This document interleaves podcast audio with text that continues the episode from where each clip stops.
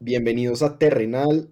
Andrés Mejía, tenemos un episodio muy especial hoy porque tenemos a un, ahí sí creo que no vamos a decir mentiras si decimos un gran amigo de este podcast. Pero gran amigo, gran, gran amigo del podcast, de nosotros personalmente. Es decir, un gran amigo de la comunidad, eh, ¿qué será? Filosófica, científica, literaria, eh, nacional e internacional. De la bohemia. De la bohemia. Que, es además un amigo a quien yo coloquialmente me refiero como primo, a pesar de que pues no, no, no tenemos exactamente ese nexo, pero como compartimos el apellido, nos acostumbramos a decirnos así.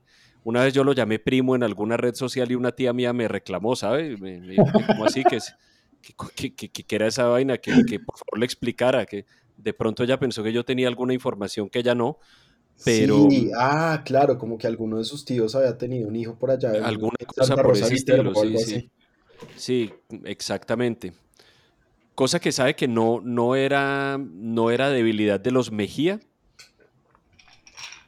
¿Cómo así los Mejía? No. de, los, Mejía, a ver, no, hay que decirlo.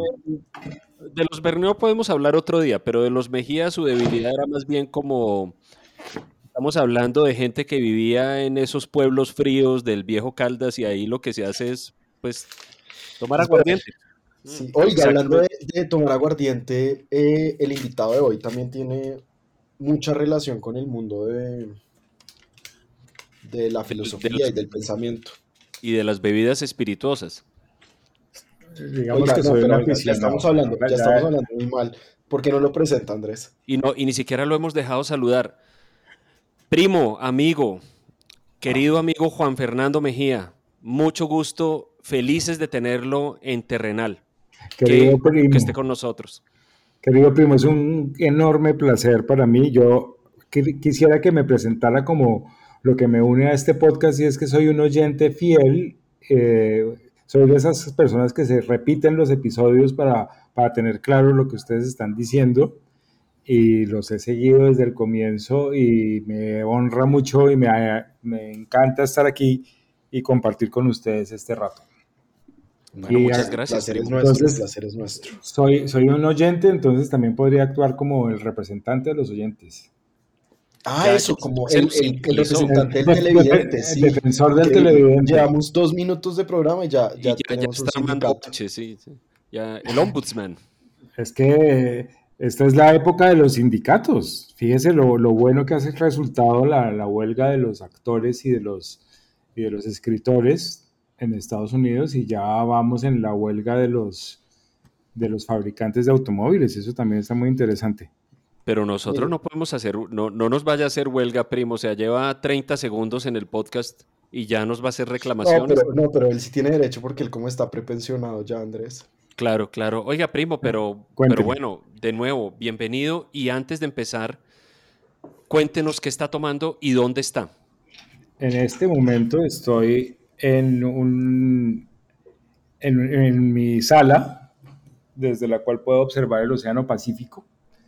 En un, yo vivo en un sitio muy, muy bonito de la ciudad de Panamá que se llama Costa del Este, que tiene, que tiene como un malecón largo donde uno puede salir a caminar. Eh, la, avenida Paseo del Mar. Entonces ahí se ve el Océano Pacífico en todo su, esplendor. Los que han estudiado a Kant eh, pueden salir con su crítica del juicio y, comprobar empíricamente la diferencia entre lo bello y lo sublime y entre el sublime dinámico y el sublime matemático. Cuando ver, en estas, Andrés, y uno en estas. Ah, Imagínese. Y, eso, y, usted en Panamá, y usted en Panamá en esas, primo, no sé. Y eso que, y eso que solamente estoy tomando, estoy tomando la croa, que es un agua, es un agua. ¿Agua? ¿En serio? Es agua, es agua con gas, con, con, con fragancias, no tiene ni azúcar ni nada. Es que estoy, estoy en, una, en un receso espirituoso por, por razones de salud. Entonces, ok, primo. Oiga, oiga, Andrés, Caro, nosotros en, en la preparación de este episodio. Nosotros, somos muy abstemios. Eso es algo que la gente no reconoce. eso, eso, es, eso es lo único que el primo no me perdona. Bueno, hay otras dos cositas por ahí, pero esas me las perdona. Pero, pero mi abstemioidad no me la perdona el primo. Pero venga, eh, Andrés Cano, nosotros en la preparación de este episodio recordábamos referencias literarias como El sastre de Panamá, ¿no? Que es una historia de John Le Carré. John Le Carré, gran o sea, inmenso amigo. Increíble. Grandísimo. No, pues Oiga, pero hay una película del sastre de Panamá, eso es llevado al cine, pero esa película es como mala, ¿no? A mí me parece. No, es con Pierce Brosnan, que, tiene un aire también. Se parece a Juan Fernando, es como una mezcla entre Juan Fernando y Juan Carlos Echeverry. Sino oh, que esa película tiene buenos actores, tiene a Geoffrey Rush y tiene a Jamie Lee Curtis y tiene a Pierce Brosnan, pero la película, no sé, no me pareció tan buena. Tal vez no Pero sabe que la premisa es muy bonita. De pronto le va a pasar algo parecido a Juan Fernando, porque la premisa del sastre de Panamá es como lo que hace Le Carré es jugar un poco con ese libro de Graham Greene que se llama Nuestro hombre en La Habana, que es de un tipo que se inventa, que lo, que lo recluta el servicio secreto inglés y se empieza a inventar los cuentos para que le paguen, para que le giren la plata. Pero en el sastre eh, de Panamá lo que pasa es que se, empiezan a inventar los cuentos y empiezan a pasar las cosas. Ah, tal cual. Perfecto. claro. entonces, entonces, de pronto, Juan Fernando, tenga cuidado usted allá un día inventándose referencias y, que se le aparezcan Kant en el malecón. Exactamente. esos serían unos espectros muy, muy interesantes para ver por acá, pero uno, uno caminando por las calles de, de, esta ciudad sí, sí tiene un, una, una, experiencia espectral profunda. Uno se le, se le aparecen cosas que son importantes. Eh, no solamente para los latinoamericanos, sino para los colombianos en especial.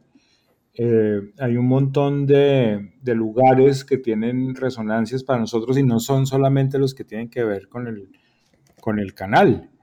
Eh, que obviamente es una, es una historia en la que aparecemos como una nota de pie de página desde el punto de vista panameño. Eh, aquí aquí se, el, gran tema de la discusión social es el, es el, asunto de la soberanía. Y entonces, pues uno de los, de, los, de los momentos en que los panameños comienzan a sentirse soberanos es en la separación de Colombia. Luego, todo el proceso con los, Estados Unidos les, da mucho que pensar en sus diferentes momentos, todos los movimientos sociales que, se originaron dentro de la ciudadanía panameña para tratar de, recuperar la soberanía de, la zona canalera y el uso del canal y el manejo del canal, eso es, un gran, eso es una gran gesta. Pero al lado de todo eso, que es como uno dijera obvio, pero no tanto, están nuestras referencias poéticas. Eh, una gran cosa que me pasó este año al comienzo fue leer Ilona llega con la lluvia en esta ciudad. Vea, Álvaro Mutis. claro Que sí. sí, señor, sí, señor. Porque esta ciudad es un, es un cruce de caminos, es un lugar en el que mucha gente está de paso. Mucha gente viene eh, a hacer negocios, mucha gente viene a comerciar, hay gente exiliada de todas partes, hay unas colonias grandísimas de griegos, de persas, de chinos, de haitianos, pues de gente de las... ¿Te está hablando en serio? ¿Griegos y persas? Griegos y persas, y es fantástico porque uno, uno se los encuentra... Póngalos, a enfrentarse, ¿no? En uno se los. aquí, aquí viven muy tranquilos. históricos. Es increíble, es increíble. Los griegos y los persas conviven. Eh, hay que decir que tienen eh, una gastronomía que, que, se puede, que se puede probar y que, y que es muy generosa y es de una gran calidad. Eh, pero hay, o sea, hay encuentros con todas las razas, pero la gente que viene por exilio se, se, se, queda como una especie de gueto la gente que viene por, por, comercio tiene unas relaciones un poco superficiales, entonces los panameños son un poquito escépticos con, con los que venimos de fuera. Entonces, solo en unas circunstancias especiales se abren. Y yo creo que Mutis captó muy bien ese ethos de la ciudad, ese ethos que le da el hecho de que no es la gran, eh, pues el gran sitio de rumba como estilo caribeño como La Habana, porque aquí llueve todo el tiempo, eh, aquí el, ritmo es otro, eh, pero la gente, la gente, la gente hace, hace relaciones pausadamente y finalmente, ¡pum!, uno se abre y esta, esta cultura es, es, es, muy, es muy especial. Yo estoy muy contento de haber venido acá. Eh, es increíble poder leer hasta tarde en la noche sin tener que cubrirse como en el páramo donde solía yo vivir. Con Chocontá, que es donde estamos grabando nosotros. Con las antenas de Chocontá, exacto. Usted estuvo presente, ¿no? Eh, primo, para la inauguración de las antenas de Chocontá con el presidente Belisario Betancourt uno de mis héroes intelectuales y al que le debo varias recomendaciones importantes. Oiga, a mí, Beli, no, yo, no le perdono, yo no le perdono, yo no le perdono a Belisario que haya cancelado el mundial. Uy, Dios mío. Eso, eso me lleva, eso me lleva a una. ¿Le puedo contar un recuerdo de infancia? Por favor, a eso vinimos. a eso vinimos, sí. Mi padre, es como un confesionario. Vale. Mi padre era gerente de un equipo de fútbol en mi ciudad natal. Eh, mi papá era gerente del Atlético Bucaramanga. Pero, ¿cómo así, primo? ¿En serio? Sí. Presente. Bueno, oyentes, oyentes del Atlético Bucaramanga, el señor Sergio Gómez, pendiente. Tenemos aquí. pero, de, pronto, no me va a querer mucho cuando le cuente el cuento que viene a continuación. Ah, ok, ok, no anticipemos entonces. En todo caso, los leopardos aquí presentes. Mi papá, mi papá nos vestía a mi hermano Alejandro y a mí con el uniforme del Atlético Bucaramanga siendo niños y nos llevaba al estadio Alfonso López, se llama el estadio de Bucaramanga, que desde los años 70 tenía un mural escrito eh, con unas letras enormes que decía, en 1986 Colombia será la sede del Mundial de Fútbol. Bucaramanga aspira a ser subsede. Eso decía, o sea, imagínense la, el gran compromiso, como, o sea, el proyecto de ciudad de Bucaramanga en los años 70 era ese. Y entonces... el gol de, Maradona contra, contra eh, Inglaterra hubiera podido ser. Ah, habría, habría, sido en el estadio Alfonso López. exactamente, hubiera podido Belisario, sí, es imperdonable. Entonces, cuando, cuando Belisario decide, decide finalmente no hacer eso que me llevaban prometiendo toda mi infancia, eh, fue un golpe importante. Fue un golpe importante. Hay que decir que el Atlético Bucaramanga le daba golpes muy importantes a la hinchada todos los domingos. Y, tener que ir por obligación eh, filial a, acompañar al equipo era una cosa muy dura, muy dura. Oiga, primo, pero bueno, ya que usted puso el tema del Atlético Bucaramanga, les propongo, vámonos para Bucaramanga. Y que, que es una ciudad que está en el corazón de este, de este podcast, ¿no? O sea, la llevamos profundamente en el corazón a Bucaramanga y, toda su gente, a sus instituciones como Vanguardia Liberal, que es un periódico del cual yo tuve la oportunidad de, ser columnista. No me diga. Durante más o menos siete años por invitación de una de las personas que yo más aprecio sobre la faz de la tierra, que se llama Diana Saray Giraldo, que fue su directora durante todos esos años. Y, también por asuntos de, trabajo varios, viajaba, viajaba mucho a Bucaramanga y siempre me gustaba mucho ir a Bucaramanga, pero entonces vámonos para Bucaramanga. Primo, ¿cómo es su vida en Bucaramanga? Cuente su infancia en Bucaramanga, su juventud y cómo empieza usted con sus lecturas cuando era un joven en Bucaramanga. Ok, ah, eso es una buena pregunta. Eh, yo soy hijo de una señora bogotana y de un señor santanderiano. Mi papá es, fue nacido en un pueblito de Santander que se llama Unzaga, en la pura época de la violencia. Mi papá sale como a los 7, 8 años de, de su pueblo porque a mi abuelo lo quieren matar por ser liberal. Eh, Gonzaga, eh, no tengo muy claro si era un pueblo conservador o, estaba a punto de volverse un pueblo conservador. Ellos se, se afincan finalmente después de pasar por el Socorro y pasar por otras ciudades, pues Santander es un sitio maravilloso, es un sitio muy bello, eh, pero finalmente se, se quedan en Bucaramanga. Mi papá va a estudiar economía en la Universidad Nacional en la época de Camilo Torres y estando en Bogotá, en esas, eh, conoce a mi madre, ellos eh, se enamoran y se casan y se van a escondidas a Bucaramanga. Mis abuelos maternos después llegan ahí como, como bravos, pero bueno, ya, ya estaba hecho el daño.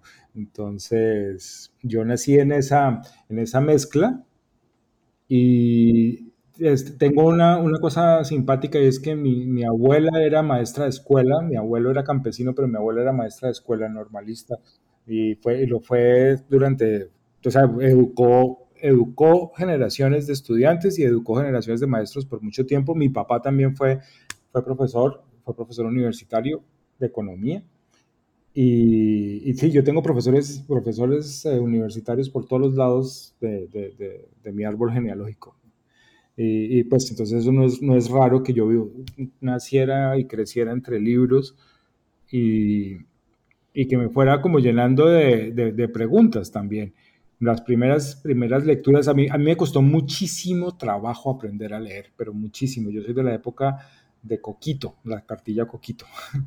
Eh, yo recuerdo que me costó mucho trabajo, pero como me costaba trabajo, le ponía mucho empeño y, y finalmente vía los libros con ilustraciones logré leer mis primeras, mis primeras eh, novelas. Y me acuerdo que uno de los primeros es como La Isla del Tesoro, en una e, edición ilustrada que pude leer con la ayuda de mi madre, que me tenía mucha paciencia, y, y ahí como que algo se despega Claro, pero es que es, es, uno de los mejores libros para, para, empezar, ¿no? Para tener esa experiencia. Pues es una gran aventura, está muy bien escrito, es de uno de los grandes maestros de la, de la literatura inglesa, ¿no? De Robert Louis Stevenson.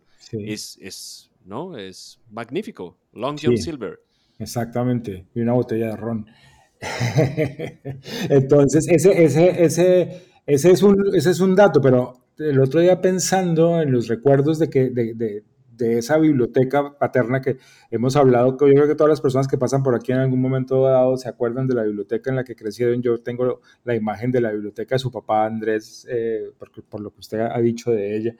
Eh, la biblioteca de mis padres tenía las cosas que una persona de clase media que quiere ser culta debe tener. Entonces tenían un montón de colecciones de libros buenos, de libros clásicos, eh, todos juntos, había una biblioteca de Salvat muy grande de novelas, había, había un montón de libros para niños, claramente, pero como mi papá estaba, eh, em, se movía en la política de Santander, eh, había un montón de obras de la imprenta del departamento. Y a mí me parecían, primero, lindísimos, porque son, son libros a la antigua, cosidos, bien impresos, pero de unas de coplas y de cosas como romances campesinos y esas cosas que eso me, parecía rarísimo. Me parecía muy extraño porque es, como el primer lenguaje de la poesía que tiene como unas resonancias ahí medio, medio arcaicas y entonces uno como que oye y lee pero no entiende porque, porque no entiende. Eh, y entonces, sin embargo, la poesía y el sonido de la poesía me, me llamaba también la atención mi papá siempre nos recitaba algunos, algunos versos, algunos poemas. Me acuerdo que su, su favorito era La Perrilla, que yo después, eh, eh, llegando a la universidad y viendo quiénes quieren la historia de la literatura, yo decía, pero mira, qué curioso que, le hayan, que lo hayan arrullado a uno con, con ciertas cosas. Mm, es chistoso, pero al mismo tiempo que, que había esas referencias muy cultas, a mí me tocó el, puro comienzo de la era de Acuario y entonces las lecturas de mi madre en esa época eran súper esotéricas. Y uno leía unas cosas rarísimas, Lobsang Rampa y, un, montón de cosas sobre, sobre viajes astrales y reencarnaciones y extraterrestres. Eh, esa época, o sea, los que... Eso es lo que Andrés Mejía está leyendo ahorita. Los que, pues es que estoy, abriendo, estoy abriendo mi mente. Hay libros ahí sobre el tercer ojo. Exactamente, exactamente. Oiga, primo, a mí me suena que a su casa llegaba la revista del Círculo de Lectores. Ah, sí, señor. Sí, señor. yo se lo conté porque, porque... Ah, el otro día que se murió Kundera. Claro. Es que mis, mis papás se separan y mi mamá se va de, de Bucaramanga a Bogotá, bueno, hay que, antes de eso, espero, y, y, comienza a, a, comprar círculos de lectores y ahí aparece Milán Kundera cuando yo tenía como 14 años. Y ahí me lo zampé. Eh, doña Esther, mi madre, que es una persona absolutamente admirable. Saludos. sí, ella crió tres, tres hombres sola, pues con la ayuda de, de, de mi abuela y mis tías, pero pero pues nos sostuvo tres, nos llevó a la universidad los tres y, hoy día tiene tres nietas muy bonitas, una de producida por cada uno de sus, de sus hijos, doña Esther tenía la idea de, de producir hombres cultos también. Y entonces ella, cuando iba al mercado, en esa época vendían las, los grandes pensadores de la editorial Sarpe, entonces nos traía libros de filosofía del mercado. yo no sé si eso pasa todavía en Bogotá, que uno pueda llegar un día con el manifiesto del Partido Comunista en el mercado. Pues depende de dónde usted va a hacer mercado, sí. en, en Carulla, no, no, no, mi mamá los compraba en Carulla de la 100 que, fue donde, donde comenzamos a vivir cuando, cuando... Un saludo a los, a los Azut por poner el manifiesto ahí en las cajas. increíble. no, pues claro, llegaba, yo, o sea, y llegó, me acuerdo tanto cuando llegaron los tres tomos del Tratado de Naturaleza Humana de David Hume, que eso es una maravilla. y además, eso se lo trajeron del mercado también. Me lo trajeron del mercado con la crítica de la razón pura y el Zaratustra de Nietzsche o sea, es increíble. yo, cuando yo llegué a la Facultad de Filosofía, yo ya tenía bajito 80 clásicos de la filosofía. Después había que, que revisar si, si, de pura carambola la edición era buena o no, pero... No, pero, pero, no importa, primo. Mire que, mire que yo creo que a muchos nos pasó con ediciones populares de esas que vendían esa, esas editoriales, no sé, Orbis, Salvat. Exactamente. Eh, no importa si las ediciones eran un poquito imperfectas, generalmente eran eran reproducciones de traducciones hechas por alguna editorial más especializada. Sí. Pero fuera como fuera, eran una puerta de entrada a todas estas, a, todos estos temas y uno siempre las recuerda con, con, mucho, afecto, ¿no? Con mucho cariño. Eh, yo, yo, recuerdo, por ejemplo, que, que, que, en esa colección había tres eh, eh, tomos de Platón y que los diálogos estaban bien traducidos y finalmente era Luis Gil el traductor, o sea, eso lo vine a saber mucho después y yo aprecié mucho el hecho de haberlos tenido desde, desde muy joven. Eso, eso también es importante. ¿Ustedes, ustedes creen que, porque uno, uno siempre que habla con gente que, que, le gusta leer y que le gustan los libros, siempre hablan mucho de esas bibliotecas de infancia, ¿no? Yo no, yo, yo al mismo tiempo soy bastante escéptico de que uno lee porque estaba rodeado de libros, pero parece ser que es así, ¿no? Eh, yo diría que los libros producen una especie de calor, o sea, cuando es un objeto tan repetido, uno, uno o sea, simplemente lo naturaliza, como cómo es posible que haya paredes sin libros. Entonces, eso es como una idea de calor de hogar. Yo haciendo mucha memoria de cómo comencé a querer leer, eh, lo que más me gustaba era los gestos de los lectores, como la cara que están haciendo cuando están absolutamente concentrados y ese, y ese sí era un hobby muy de mi familia. Mi abuela, la mamá de mi mamá, eh, cuando íbamos de vacaciones a Melgar, ella se sentaba, ella tenía una, una finca muy bonita, eh, ella se sentaba bajo un palo de mango en una silla y, y, y duraba desde que desde, la, desde el después del almuerzo hasta que se comenzaba a bajar el sol ella tenía su novela y llegaba de un o sea y se concentraba. Y yo me acuerdo mirarla leer y decir, yo quiero estar ahí, quiero estar en esa situación, quiero sentir lo que ella está sintiendo. Entonces, no solo el libro, creo yo, ¿no? para, para responder la pregunta de Andrés Caro. Creo que es el libro y lo que la gente que, que lo rodea uno hace con ello. Sí, es, me parece, me parece Oiga, primo, hay, hay, hay, su experiencia su experiencia como lector niño también se parece a la de Andrés? ¿Los libros que su papá llevaba a la casa también eran como clásicos y su mamá? ¿O, eran más escogidos dependiendo de los intereses de ellos? Andrés Mejía. Andrés Mejía. Pero esa es pregunta para cuál Mejía, para, para Andrés Mejía. Para Andrés Mejía, para Andrés Mejía, porque Juan Fernando Mejía ya, ya, ya, se fue. Ya conté, lo que, ya conté esa Porque parte. mire que la, la, la, experiencia frente, frente a la pregunta de Andrés Caro, que es muy interesante, que es la pregunta de si, si el crecer rodeado de libros determina que una persona se vaya a volver lectora. Es posible que no sea una, que no sea una cosa necesaria, pues yo conozco personas que también crecieron en casas donde había muchos libros y no desarrollaron el mismo, el mismo gusto por la lectura. Lo que yo creo es que la presencia de los libros en una, en una casa no solamente permite que si el interés se manifiesta pueda tener, pueda tener un desarrollo, sino que en algunos casos, que por ejemplo fue el mío, la, presencia de esos libros hace que crea, como un cierto interés, una cierta curiosidad. Es decir, uno está por ahí una tarde, pasa, mira, em, mira las carátulas, mira los lomos de los libros, la biblioteca, lo que dicen, los títulos, le da curiosidad sacar este, mirar este. A veces ni siquiera los lee, sino que empieza a pasar las páginas. Una forma de irse relacionando con los libros que, que finalmente crea una de esas familiaridades como las, como las que estaba describiendo el primo Juan Fernando. Y en el caso, en, el caso de mi familia, el repertorio que había en mi casa era un poquito diferente porque mi papá tenía una colección de libros que la tengo yo en este momento y que la aprecio mucho, una colección de libros clásicos que era que la había sacado la editorial Jackson de Buenos Aires. Clásicos em, Jackson. de novelas y em, tenía un Quijote de la Mancha que él oh. cuidaba, pero con el mayor celo, también publicado por la editorial Jackson, y que em, tenía las ilustraciones de, las famosas ilustraciones de Doré, que a mí me, estar, estar mirando las ilustraciones de Doré, tanto del Quijote como mis favoritas, que son las del Paraíso Perdido de Milton, em, oh. pues eso es absolutamente extraordinario. Y tenía mi papá un libro al que yo hice referencia alguna vez en uno de estos episodios, que es la serie de seis volúmenes de Así fue la Segunda Guerra Mundial, pasta dura, azul, que estoy seguro estuvo en muchos hogares colombianos.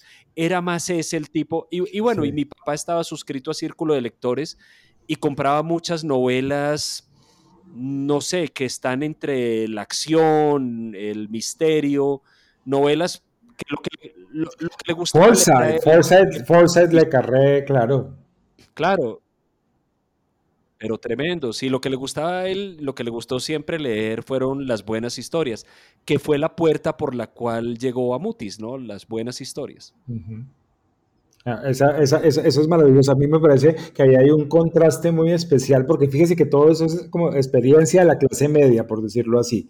y a mí me gusta como insistir en eso, como porque los clásicos Jackson y lo que luego sería, o al mismo tiempo era lo que llamaban el Everyman Library, eh, tanto en Inglaterra como en, como, en Estados Unidos, es como de cuál es el canon de, un, de una persona que debe, que, que más o menos es cultivada y que entiende dónde está parado en la historia de su cultura.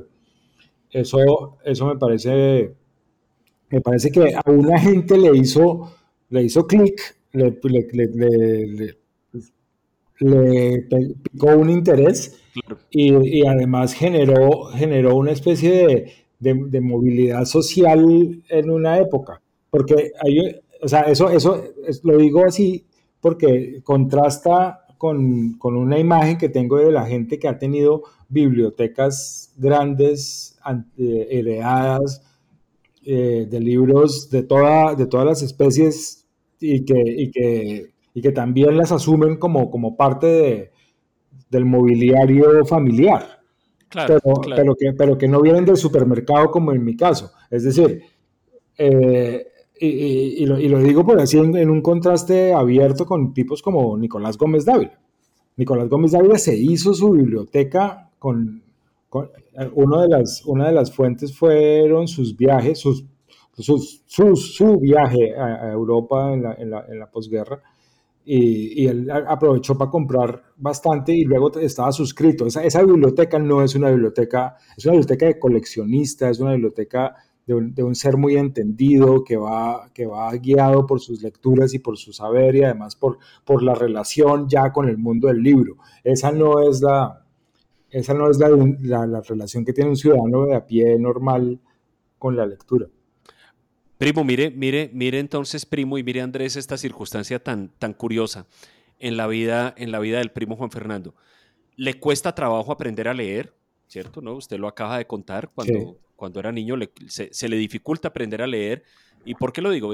Porque mucha gente que tiene una trayectoria intelectual cuenta historias de que aprendió a leer muy temprano, muy rápido, es que a usted se le dificulta aprender a leer. Sin embargo, sin mm. embargo, cuando llega a la universidad, ya ha leído más filosofía, no solamente que el, que el, que el estudiante promedio de, primer semestre o primer año de filosofía, sino que con absoluta seguridad, mucho más que no solo el promedio, sino que el que más ha leído de los graduados de bachillerato, usted ha leído a Hume, usted ha leído a Platón, entonces es una circunstancia bien paradójica, o sea, usted empezó, usted empezó despacio, pero... Ah, pero, en un momento la, la carrera, es que yo tuve otra, yo tuve otra circunstancia muy, muy afortunada y es que tuve dos grandes profesores de filosofía en el bachillerato. Eh, yo hice mi, mi, mi, primaria, mi, primaria en Bucaramanga en el Colegio de La Salle, de los Hermanos de las Escuelas Cristianas, eh, y vine a Bogotá al Colegio de La Salle de la 170 y me gradué de ahí. Y en ese colegio me encontré con dos personas muy importantes. Una era el hermano José Vicente Henry Balbuena, que era un señor, un, eh, profesor de filosofía, él era el decano de la Facultad de Filosofía de la Universidad de La Salle, pero nos daba las clases de filosofía a los alumnos de, décimo y once en el Colegio de La Salle. Y era un hombre muy especial. Él era sanandresano, era un, un negro de dos metros de altura con una elegancia en el hablar, en los gestos, en la pronunciación del castellano y era un orador increíble que nos mostraba, que nos mostró la historia de la filosofía y, y a mí en particular pues me, me impactó mucho su presencia, su dominio, su sentido del humor caso que para mí es una cosa fundamental. Eh, eh, desde mi primer maestro yo identifiqué la inteligencia y la, y la cultura con tener buen sentido del humor, poder no, no, no, hacer chistes, no bromas así baratas, sino, sino tener ingenio, matices en, en el uso del lenguaje. Eh, y, este, y este hombre eh, fue, era un seductor como, como orador y era un tipo sumamente culto. Y, y entonces tuve una cosa que los, que los graduados de bachillerato ni de la época ni de y, ahora sí que está más profesionalizada nuestra, nuestra profesión, está mucho mejor, está muy bien. Muchos colegios tienen muy buenos profesores de, filosofía, eh, pero en esa época era raro. Sí, eso, eso ha cambiado, ¿no? Digamos, con la, con la mayor profesionalización de la disciplina, el, el, hecho de que hay más gente estudiando, graduándose de más facultades, porque cuando, bueno, cuando yo hice el bachillerato, los profesores de filosofía generalmente eran personas que llegaban de alguna otra disciplina o por ejemplo mucho de haber sido seminaristas y en los colegios les parecía que una persona que había sido seminarista podía ser así nomás profesor de filosofía, entonces había una enseñanza de la filosofía muy poco profesional, ah, pero porque usted es seminarista. Em, una enseñanza de la filosofía muy poco profesional, muy, muy amateur, y, y, dependía también a veces del grado de motivación personal del, del profesor o la profesora, ¿no? Yo, yo no tuve la suerte de tener buen, buena enseñanza de filosofía en el colegio, por ejemplo. Yo creo que... Yo quiero hacerles una pregunta. Ustedes llegan a décimo a un colegio, tienen un curso de 20 jóvenes y van a enseñar filosofía. ¿Cómo hacen ese curso? Primo. Bueno, yo nunca, ¿sabe que yo nunca enseñé en el colegio? siempre, siempre durante varios años tuve alumnos de primero, pero era gente que ya había decidido estudiar filosofía, entonces era más fácil. Pero si yo tuviera que, si yo tuviera que, enseñar filosofía hoy, haría el, el experimento un experimento como de socialización básico y es que me pondría a conversar con ellos sobre qué leen y qué oyen, qué ven, eh, qué juegan. Y, a partir de ahí, o sea, yo, trataría de, como de encontrar un, un, espacio común y, comenzar a proponer preguntas. Lo que pasa es que hoy día los profesores se, ven eh, a gatas con eso porque porque todos los, los planes del ministerio o, del bachillerato internacional también les tienen como pre, preformado el rumbo y, los contenidos. Pero lo importante ahí, o sea, lo que creo yo que es decisivo para que alguien encuentre que la filosofía es valiosa, es importante, le aporta algo a su vida, es que la primera persona que le habla de filosofía le esté hablando directamente a los ojos, le, esté hablando como persona, lo esté tomando como, como un sujeto eh, actuante y, que puede proponer y que puede, y que puede decir eh, lo que piensa. Entonces, ya no hay, ya no hay Harry Potter para, para, para, para encontrar, eh, digamos, la generación de hoy lee otras cosas. Pero, pero ¿cuál diría usted, primo, que es como el Harry Potter de la filosofía? En el entendido de que Harry Potter es, una, es un libro, es una serie de libros cuya característica es que entusiasman a la gente joven con la lectura y con la literatura. Entonces, ¿cuál es el Harry Potter de la filosofía? ¿Qué, qué podría uno eh, proponerles a unos jóvenes de, colegio para que se entusiasmen? Es decir, que no sea solamente el rigor, sino también que, que surja una pasión por el tema. ¿Qué se le ocurre? Eh, yo haría, o sea, y lo digo por lo que yo sería capaz ah, de, de, con qué libro podría yo motivar a un lector y yo, yo, yo, me iría con los griegos de una vez. Y, diría, bueno, aquí le dejo el Critón de Platón, mañana charlamos. Así de, así de claro. Y les contaría la historia de Sócrates, de, las, de todas las maneras posibles. Sócrates es un, es un tipo raro y es, y es seductor. Sócrates es eh, excéntrico, Sócrates es desafiante y eso puede comunicar con, con, con el... Eso puede conectar, digamos, con el espíritu juvenil, diría usted. Sí, un poco. Ahora, yo es que, es que cuando veo la experiencia de mi hija, veo una cosa muy rara, porque mi hija dice, ah, yo quisiera que nos pusieran más énfasis en la filosofía, que, que, nos las tomaran más en serio. Solo tenemos una hora, no sé qué, pero, pero pues es una persona que ha oído filosofía desde, desde que estaba chiquita. Entonces, eso no, o sea, no me sirve el ejemplo de ella. Entonces, yo, o sea, mis, mis, mis adolescentes cercanos están muy, están muy viciados. Entonces, no puedo decir lo que les gusta ahora es tal cosa, pero uno podría comenzar a decir, bueno, ¿y usted a, qué, a quién sigue en TikTok? Y comenzar a, llevar la pregunta por, por el hábito de consumo cultural en una dirección como para obtener información sobre ellos, porque es que nosotros, nosotros creemos que tenemos que darles los contenidos y lo primero que hay que hacer con un, con un, con un estudiante es tratarlo como un sujeto. No, Sí, el, canon, el canon puede esperar un rato, porque el canon llega. Y uno puede, o sea, leer el discurso del método bien leído a los 15 años puede ser una revelación, y creo que lo es. Y, no es, y es una gran prosa, está bien hecha, eh, abre la mente, pone las preguntas que son. Y, y yo creo que, que, con eso se logra. A mí me, las conversaciones con mi última generación de estudiantes, cuando, cuando yo trataba de buscar esos, esos lugares, lugares comunes de encuentro en la cultura popular, a mí me llegaban muchas referencias de anime. Había muchas, como, había como un canon del anime que ellos me decían, bueno, usted tiene que ver esto. O algunos eh, decían, bueno, vamos a, el profe, le voy a recomendar el estudio Gilby, entonces usted tiene que ver esto, esto, eh, Ghibli, eh, vea estas películas, eh, después charlamos sobre eso y entre, entre películas y entre películas de estas que yo no había visto nunca y música que les gustaba a ellos, yo lograba después poner ejemplos sobre, sobre Platón y sobre otras cosas.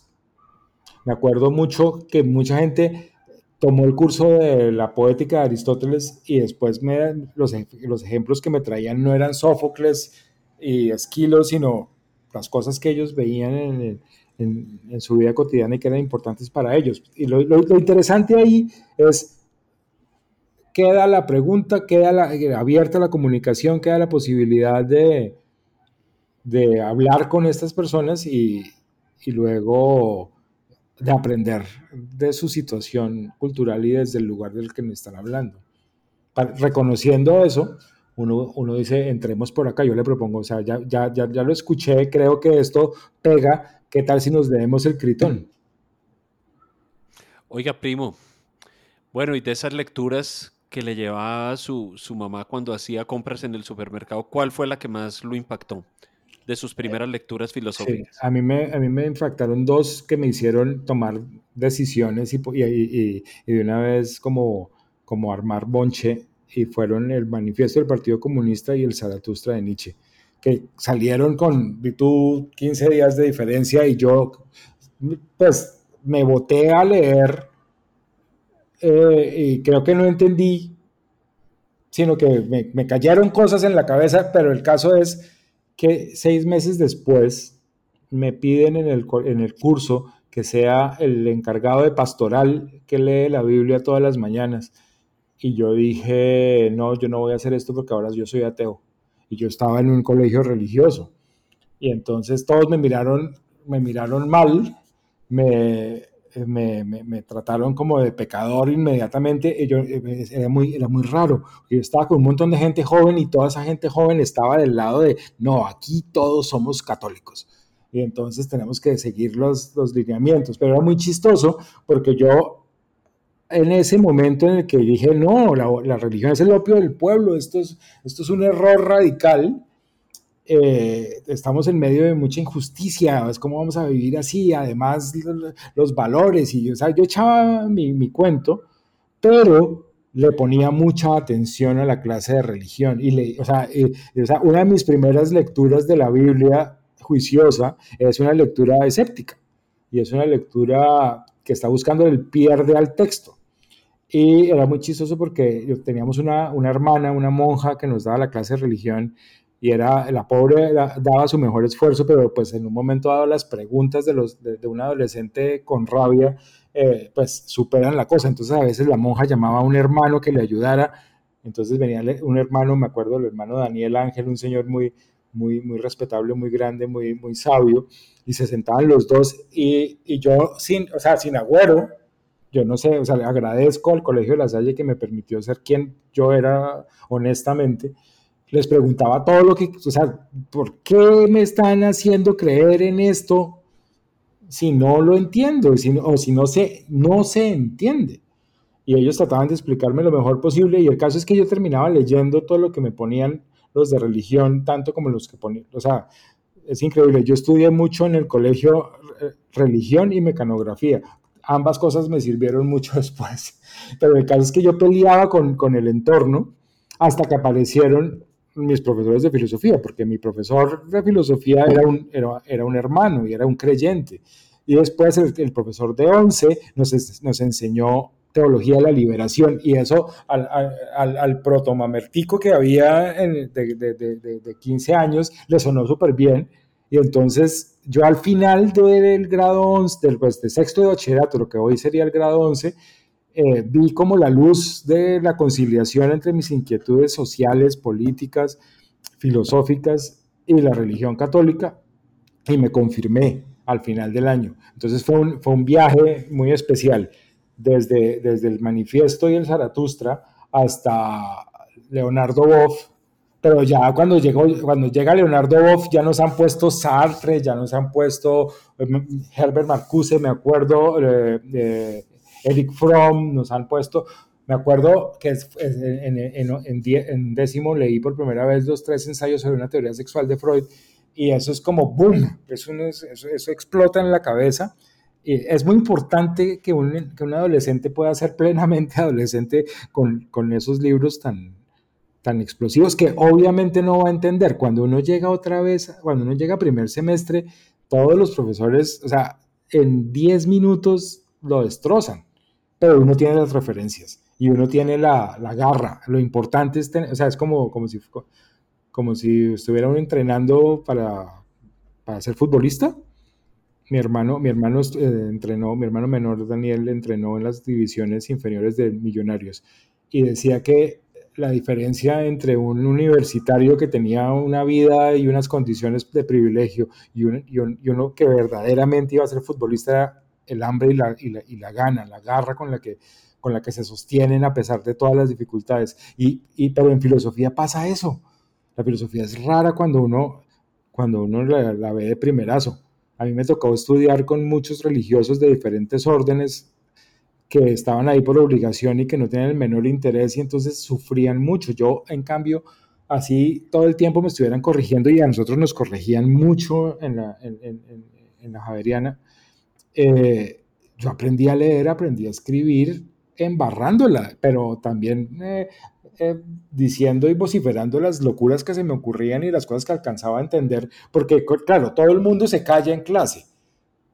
El, que, el que habla siempre es como medio, medio sapo, pero pues yo era el que, o sea, a mí me importaba cinco ser el sapo de la clase porque yo lo que quería era entender. Y entonces, pues yo terminé haciéndome amigo de los que muchos varios años más tarde iban a ser mis colegas. Y, y, y cómo me hice amigo de ellos, pues fregándoles la vida en clase. Es decir, yo quiero entender esta vaina. Y, y esa, esa garra me duró y me dura. Bendito sea Oiga, primo, pero bueno, cuente cómo fue la decisión de estudiar filosofía, cómo fue eso en su vida, cómo fue eso con su familia. Esto, mire, em, hay, hay, una anotación ahí generacional, eh, primo, y es que eso en nuestra época, usted y yo somos más o menos de la misma edad, em, eso no era nada, eso no era...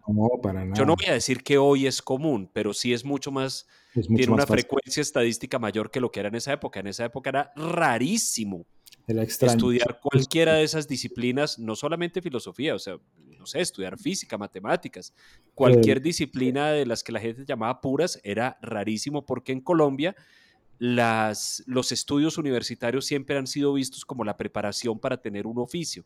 Entonces, estudiar disciplinas teóricas era visto como una cosa rarísima. ¿Cómo fue su caso? Sí, pues yo estudié en un colegio, este colegio que le estoy contando, es un colegio que se preciaba de, formar ingenieros y médicos. Había, y, en las promociones, eso que uno veía el mosaico y después los anuarios, las personas decían lo que se iban a estudiar y dónde, y dónde iban a estudiar, porque además había que pasar el ICFES y entonces desde los años 80 la, tal eh, competencia por quién tiene un buen ICFES y, quién, y, en qué promoción va a salir y, cómo le va al colegio, eso, es, eso era muy importante. Para nuestra audiencia en Kiribati, el ICFES es el examen de estado que se realizaba en esa época, porque ahora eso se llama otra cosa, ¿no? Sí, las, pruebas saber. El saber, sí, que se realizaba a todos los graduados de, del colegio, de la escuela, del bachillerato. Sí, entonces yo, yo estudié en un colegio que, quería formar técnicos. Yo, por ejemplo, vi seis años de dibujo técnico y yo salía haciendo planos y salía haciendo planchas impecables. Eh, yo estudié en un colegio donde las matemáticas se dividían por, por niveles de habilidad y yo estaba en el nivel de habilidad alto, digámoslo así, y yo tenía muy buenas notas en, matemáticas, en cálculo, en física, en química, eh, y había comenzado nosotros vimos cuatro años de mecanografía en el bachillerato y los dos últimos de programación de computadores. Entonces yo sabía Basic en 1986 cuando me gradué y como me gustaba y tenía cierta habilidad y además había sacado un, buen puntaje en el ICFES, eh, yo estaba dudando entre, oiga, yo podría ser ingeniero de sistemas. Y a mí me encantan los computadores y me encanta la tecnología, hasta hoy me pasa eso y, y entonces yo dudaba, claro, esa, esa es una profesión decente. Con eso podría ganar plata, con eso podría sostenerme y además ayudar en mi casa, porque pues uno, uno tiene ese sueño de, el sueño de boxeador que quiere, lo primero que quiere hacer cuando, cuando gane un sueldo es, ah, no sé, traerle regalos a la mamá. Eh, eso, eso es lo que yo quería hacer. O sea, tenía una gratitud enorme por mi madre y no quería eh, pues dilapidar sus esfuerzos. Entonces yo tengo un conflicto muy grande porque tenía muy buen ICFES, tenía el deseo de, estudiar filosofía porque yo admiraba a estos maestros y había conversado con ellos y decía yo, yo creo que yo tengo madera para esto. Y, pero tengo madera para lo otro y tengo las posibilidades. Yo puedo llegar con ese, con ese ICFES y pedir eh, un cupo y, y, me lo dan. Entonces, pero yo le dije a mi mamá, ah, primero hay que, hay que decirlo, estilo, estilo High Fidelity, en esa época eh, había muy pocos programas de videos musicales y menos programas todavía de entrevistas con artistas, pero yo era fanático y todavía soy de Bruce Springsteen. Bruce Springsteen es un tipo que tiene una gran sabiduría de la vida y esa es la época de Born in the USA y, entonces me tocó ver una entrevista con Bruce Springsteen hablando de su carrera musical y diciendo cómo en un momento dado él había como asumido qué era lo que quería hacer en la vida y, se había lanzado a hacer eso. Entonces yo dije, ah, el diablo, Bruce tiene toda la razón. Va a coger valor porque yo ya estaba a punto de presentarme ingeniería, a ingeniería de sistemas. Voy a coger valor y le voy a decir la verdad a mi mamá. Dije, mamá, la verdad es que pudiendo ser ingeniero de sistemas, yo lo que verdaderamente quiero ser es estudiante de filosofía. Y pues te lo digo porque yo sé que de pronto tú me vas a decir, no, es, eh, estudio algo que te dé plata, pero pues te tengo que confesar que esa es mi, lo que yo siento que es mi vocación. Y mi mamá me dijo, mire, no sea bobo, estudie algo que lo haga feliz. Si no puede conseguir trabajo, pues aquí hay una cama y un plato de sopa, fresco, hágale. Estudie filosofía. Oiga, muy bien, muy privilegiado. Sí, sí, sí.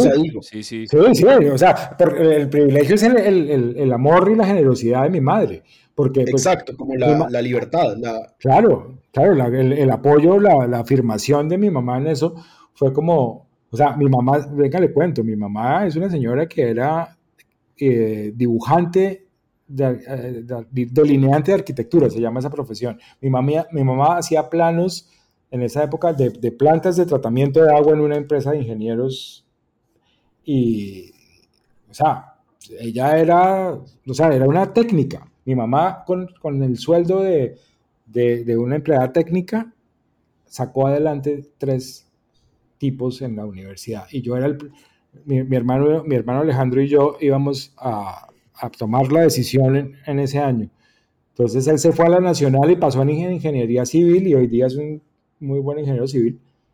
Y yo me fui a la Javeriana, donde tuve la fortuna de que era la matrícula más barata de todas. O sea, había una más barata que era la de ciencias religiosas, pero pues bueno, la siguiente, la siguiente más cara era la de filosofía. Oiga, eh, Juan Fernando, yo, yo no soy filósofo como, como usted y Andrés saben, pero me da mucha curiosidad. Eh, usted sí es. No, hablando en serio, es que sí. De la calle. Eh, me, da, me da mucha curiosidad por eso y me gustaría preguntarles a ustedes dos, porque yo cuando, cuando estudié filosofía en el colegio teníamos un libro de filosofía, eh, leímos la apología, leímos unas cosas ahí distintas, pero nunca nos enfrentamos a leer filosofía, que es algo de lo que usted está hablando ahorita, Juan Fernando, que usted les pondría el, no, no fue el critón, el...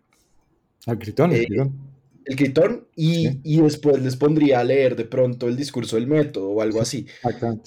Y yo imagino que muchas personas que entran a estudiar filosofía nunca han leído filosofía. Les interesa la filosofía, saben más o menos de qué, de qué pueden hablar, pero llegan a la primera clase de filosofía y ¿cómo es esa primera clase? ¿Cómo fue la primera clase de ustedes dos de filosofía? Andrés. Oiga, mi primera clase de filosofía Em, fue muy curiosa porque fue una clase de lógica. Em, era mi primer día en clases de filosofía y era también la primera clase en su vida del profesor que nos estaba dando esa clase, que al, que, al día de hoy sigue siendo un gran amigo mío, Raúl Meléndez.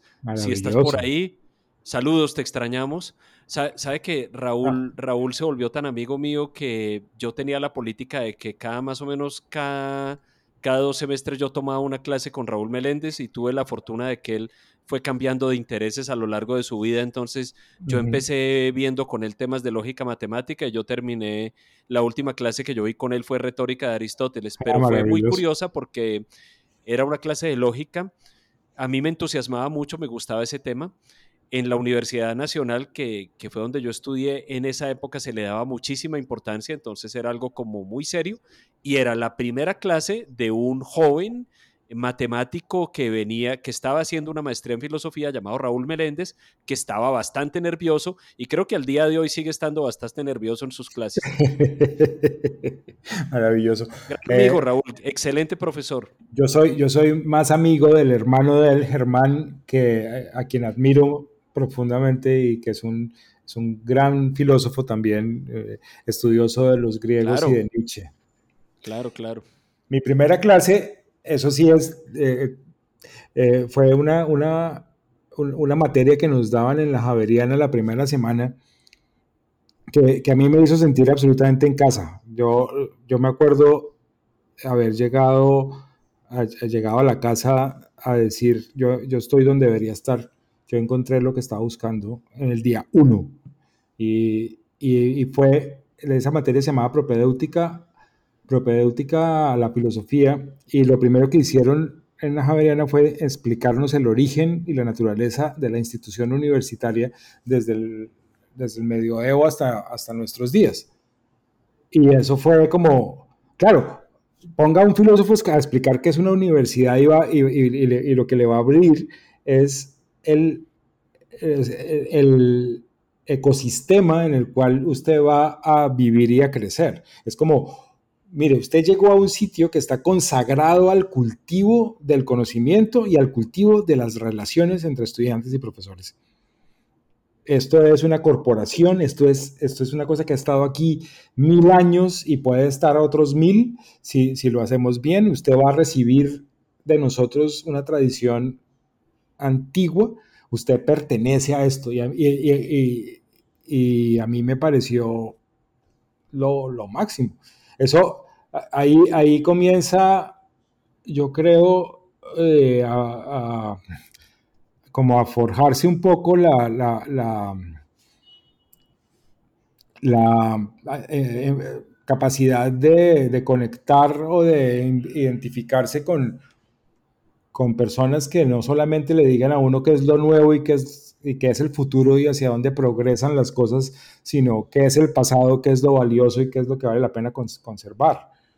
Entonces, esa, esa, esa, clase para mí fue, fue muy importante y, recuerdo perfectamente la sensación de haber sentido que yo nunca estaba en el lugar correcto durante, mientras estuve eh, en la adolescencia con los, con los compañeros en el colegio, pero cuando llegué a la universidad dije, sí, aquí estoy. Yo tenía 17 años y siempre le agradezco, a, eso es mil, primer semestre de 1987 y le agradezco mucho a ese, a ese joven que, que tomó la decisión de finalmente sí estudiar filosofía. Oiga, primo, yo antes de que usted y yo nos conociéramos personalmente y antes de que interactuáramos por redes sociales, yo lo había leído a usted por ahí, yo creo que era en un blog que usted tenía, en la mm. época que existían los blogs esos de, de blogger. Yo todavía los tengo. Que, usted escribía mucho sobre Platón en ese blog. Entonces yo lo tengo identificado a usted o mi primer el primer tag que yo le puse a usted fue Platón. Además, me, gustaba mucho lo que usted escribía y creo yo que claramente es la relación filosófica más importante que usted tiene en su vida. Absolutamente. Em, cuente cómo fue esa relación, cuente cómo conoció a Platón. Mejor dicho, háblenos de su relación con Platón. Bueno, muchas gracias por esa pregunta. Mi relación con Platón comienza eh, como la relación con una persona mi maestro Franco Alirio Vergara, a, quien llegó a ser uno de, mis amigos hasta el día de hoy. Y yo llegué, era mi segundo semestre de filosofía. Yo había tomado el curso de Historia de la Filosofía Antigua y en el curso de Historia de la Filosofía Antigua había, había puesto así como la mirada más eh, amorosa sobre los presocráticos, que me parecieron como lo máximo. Ustedes ya tuvieron eh, un programa sobre Heráclito, así que voy a pasar por ahí, pero yo también tuve ese amor inicial.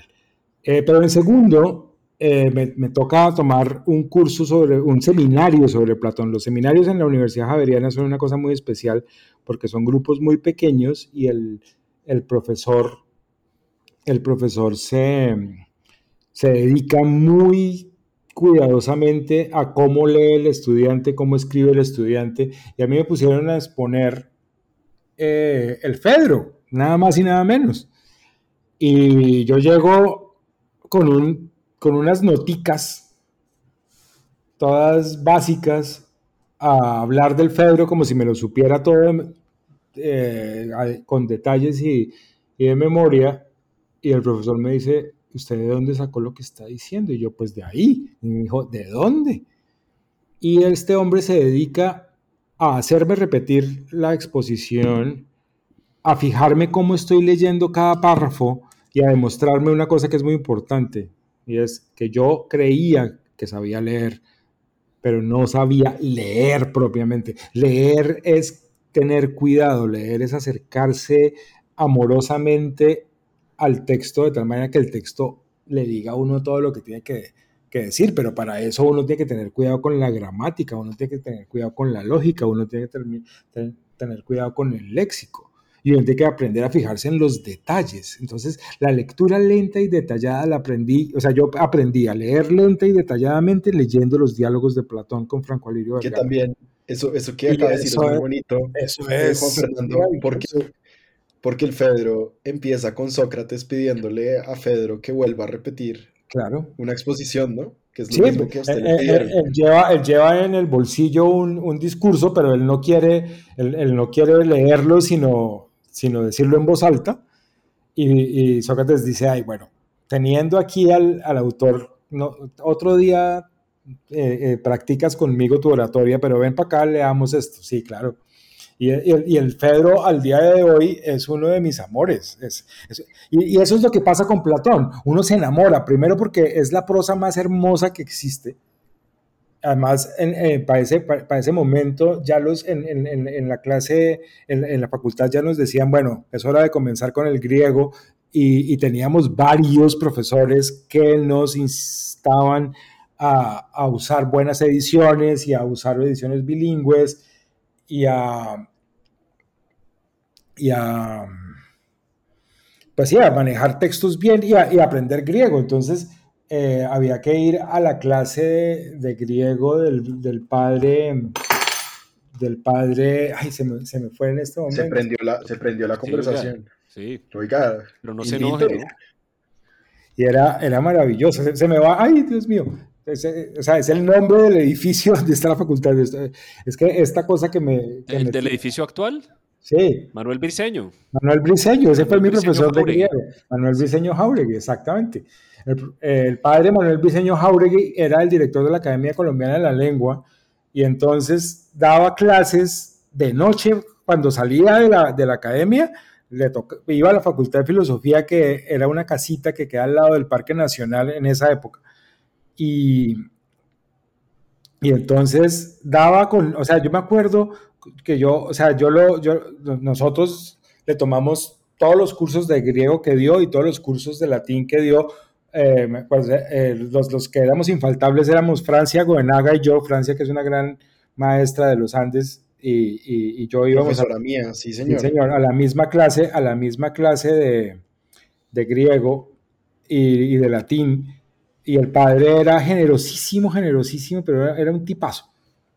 Y, y, me acuerdo que su, su primera herramienta para, para enamorarlo a uno del griego era Homero nada más y nada menos. Él leía Homero y a veces en un momento dado uno se da cuenta que el tipo ya no está leyendo, sino recitando Homero en griego.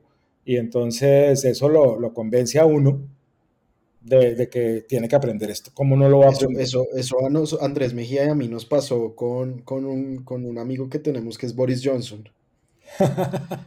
que, es increíble, yo me acuerdo, eh, él lo daba por descrestar calentanos con los primeros, con los primeros versos de la guía. Pero ¿cómo que descrestar calentanos? Diga, pues respete, respete, respete, pues sí. ¿Qué es eso? No, lo que pasa es que... Además, no, estamos en Chocontá, Cal Calentano es, es, es el calentano es el que El calentano es el que está... Como que está en Santa María del el, el, que está comiendo pescado frito con patacón, sí. Sí. No, no, no, no, es insultarlos a ustedes. ese libro de Platón ya estar todo húmedo, todo eso que, que, que parece como olas del mar, es eh, cada, cada hoja. Claro. respete, respete, acá se respeta. Bueno, está bien. Discúlpenme. no, es una corporación muy antigua. No es, por, no es por ustedes, sino por Boris Johnson. Oiga, pero... Pues respete también a Boris Johnson. a, lo largo, a lo largo de los años porque ese, esa relación con Platón todavía se mantiene, usted todavía, es decir, eh, durante muchísimos, muchísimos años enseñó a Platón y, una cosa por la que yo creo que usted es muy conocido en las redes sociales es por las fotografías de sus tableros de, al final de la clase de Platón, que eran famosos.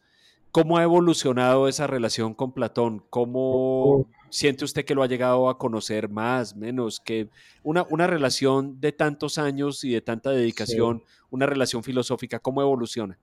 esa, esa relación evolucionó, o sea, yo, yo me, me, convertí en adulto, eh, llegué a ser un, un profesional en, en, sentido, digámoslo, pleno, eh, y luego, digamos que comencé a envejecer todo el tiempo del lado de, Platón y en el esfuerzo de comprenderlo, no solamente por partes como a veces hace la gente, sino como un todo. Yo y, pues, y, esa es la historia de, uno de, un, de, un, gran error, para decirlo con, con, los términos de Heidegger. Es una historia de un error, porque yo, yo llegué, llego a, o sea, yo me gradúo con una tesis sobre Aristóteles, que hago sobre Aristóteles para no, para, para poder tener como una relación un poco más fría con el, con el tema. Yo, yo escribí una cosa sobre, lo, sobre el concepto de arte y los principios del pensamiento técnico en Aristóteles, una cosa gigante que tocaba varias, varias obras. de sabía mecanografía. Ah, claro. Y me, y me vino muy bien. En esa época no había normas sobre la cantidad de palabras y sobre la cantidad de páginas y yo escribí una cosa brutalmente grande en un computador que, en WordPerfect me acuerdo. Y, y, pero lo hice para no, para, para poder tener una relación fría con mi tema, para no, para no estar lírico y ponerme ahí hippie eh, hablando de las bellezas de Platón, pero yo, yo escribí eso como introducción a la poética de Aristóteles, eh, que es uno de mis, de mis grandes, eh, digámoslo, enigmas. Yo, comprender cada aspecto de la poética también me, ha interesado mucho, pero, pero porque yo quería llegar finalmente al concepto de mímesis en Platón. Y yo no sé, por buena suerte o lo que sea, eh, eh, comencé muy temprano. Yo soy el último contratado a dedo de la, de la historia de la Facultad de la Javeriana. Después de mí todos hicieron concurso, a mí el decano me dijo, venga para acá. Pero eso usted ahí está asumiendo que son excluyentes, el concurso y la contratación a dedo. Eh, sí, claro, el concurso es una cosa y es muy distinta y es muy dura.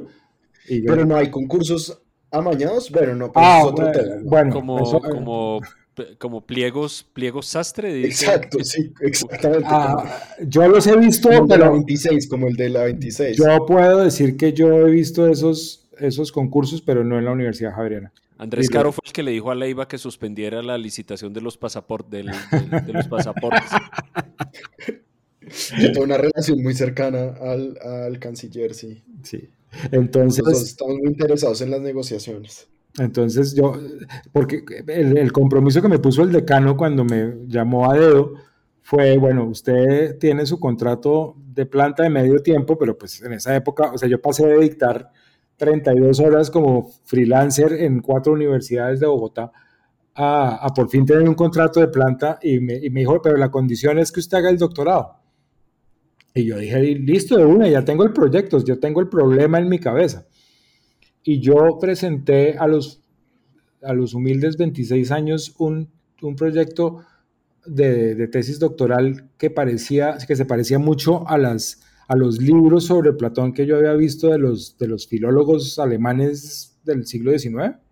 Era una cosa como para escribir que como, como usted sabe son también muy amigos de este podcast, ¿no? Por supuesto. Son que le gustan, claro.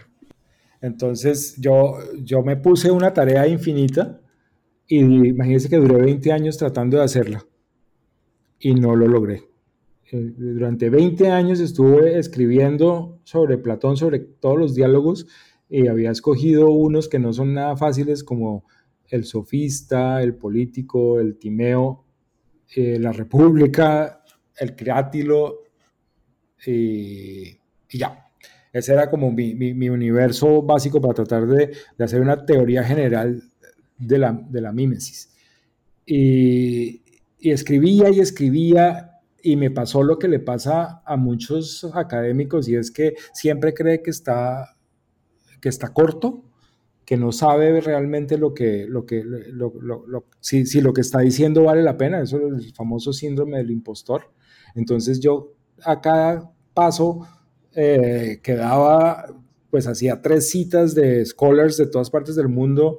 Yo llegué a dominar la, la literatura sobre Platón de, de, varias generaciones de scholars, llegué a, conocer muy bien la obra, pero al mismo tiempo como que desnaturalicé mi relación con, no, no con Platón, sino con, con, la filosofía, diría yo, porque se me rompió un poco la, el alma tratando de ser un académico de ese estilo, como al modo, al modo de una universidad gringa.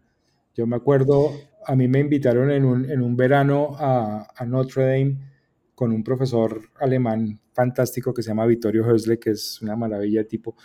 Y era un seminario de Platón en el que yo me sentía volar, porque el tipo se sabía Platón de memoria tenía los libros ahí, y yo me sabía los mismos libros y, y la, y, la, y tenía un dominio como de la literatura eh, sobre esos libros que este tipo me pedía referencias a mí y entonces nos pasábamos las horas hablando y era, era fantástico, pero yo nunca logré cerrar el círculo. En un momento dado eso estaba acabando con mi vida y con mi paz mental y, y, pasaba una cosa, al mismo tiempo que yo estudiaba Platón y trataba de escribir esa cosa que pues tal vez no, no era yo, o sea, yo no digo que, o sea, yo soy un lector de Platón y amo a Platón sobre, sobre todos los autores, pero, pero yo no soy un scholar a la manera, a la manera oficial, digámoslo así. Y eso lo descubrí. ¿Cuál es su manera de ser?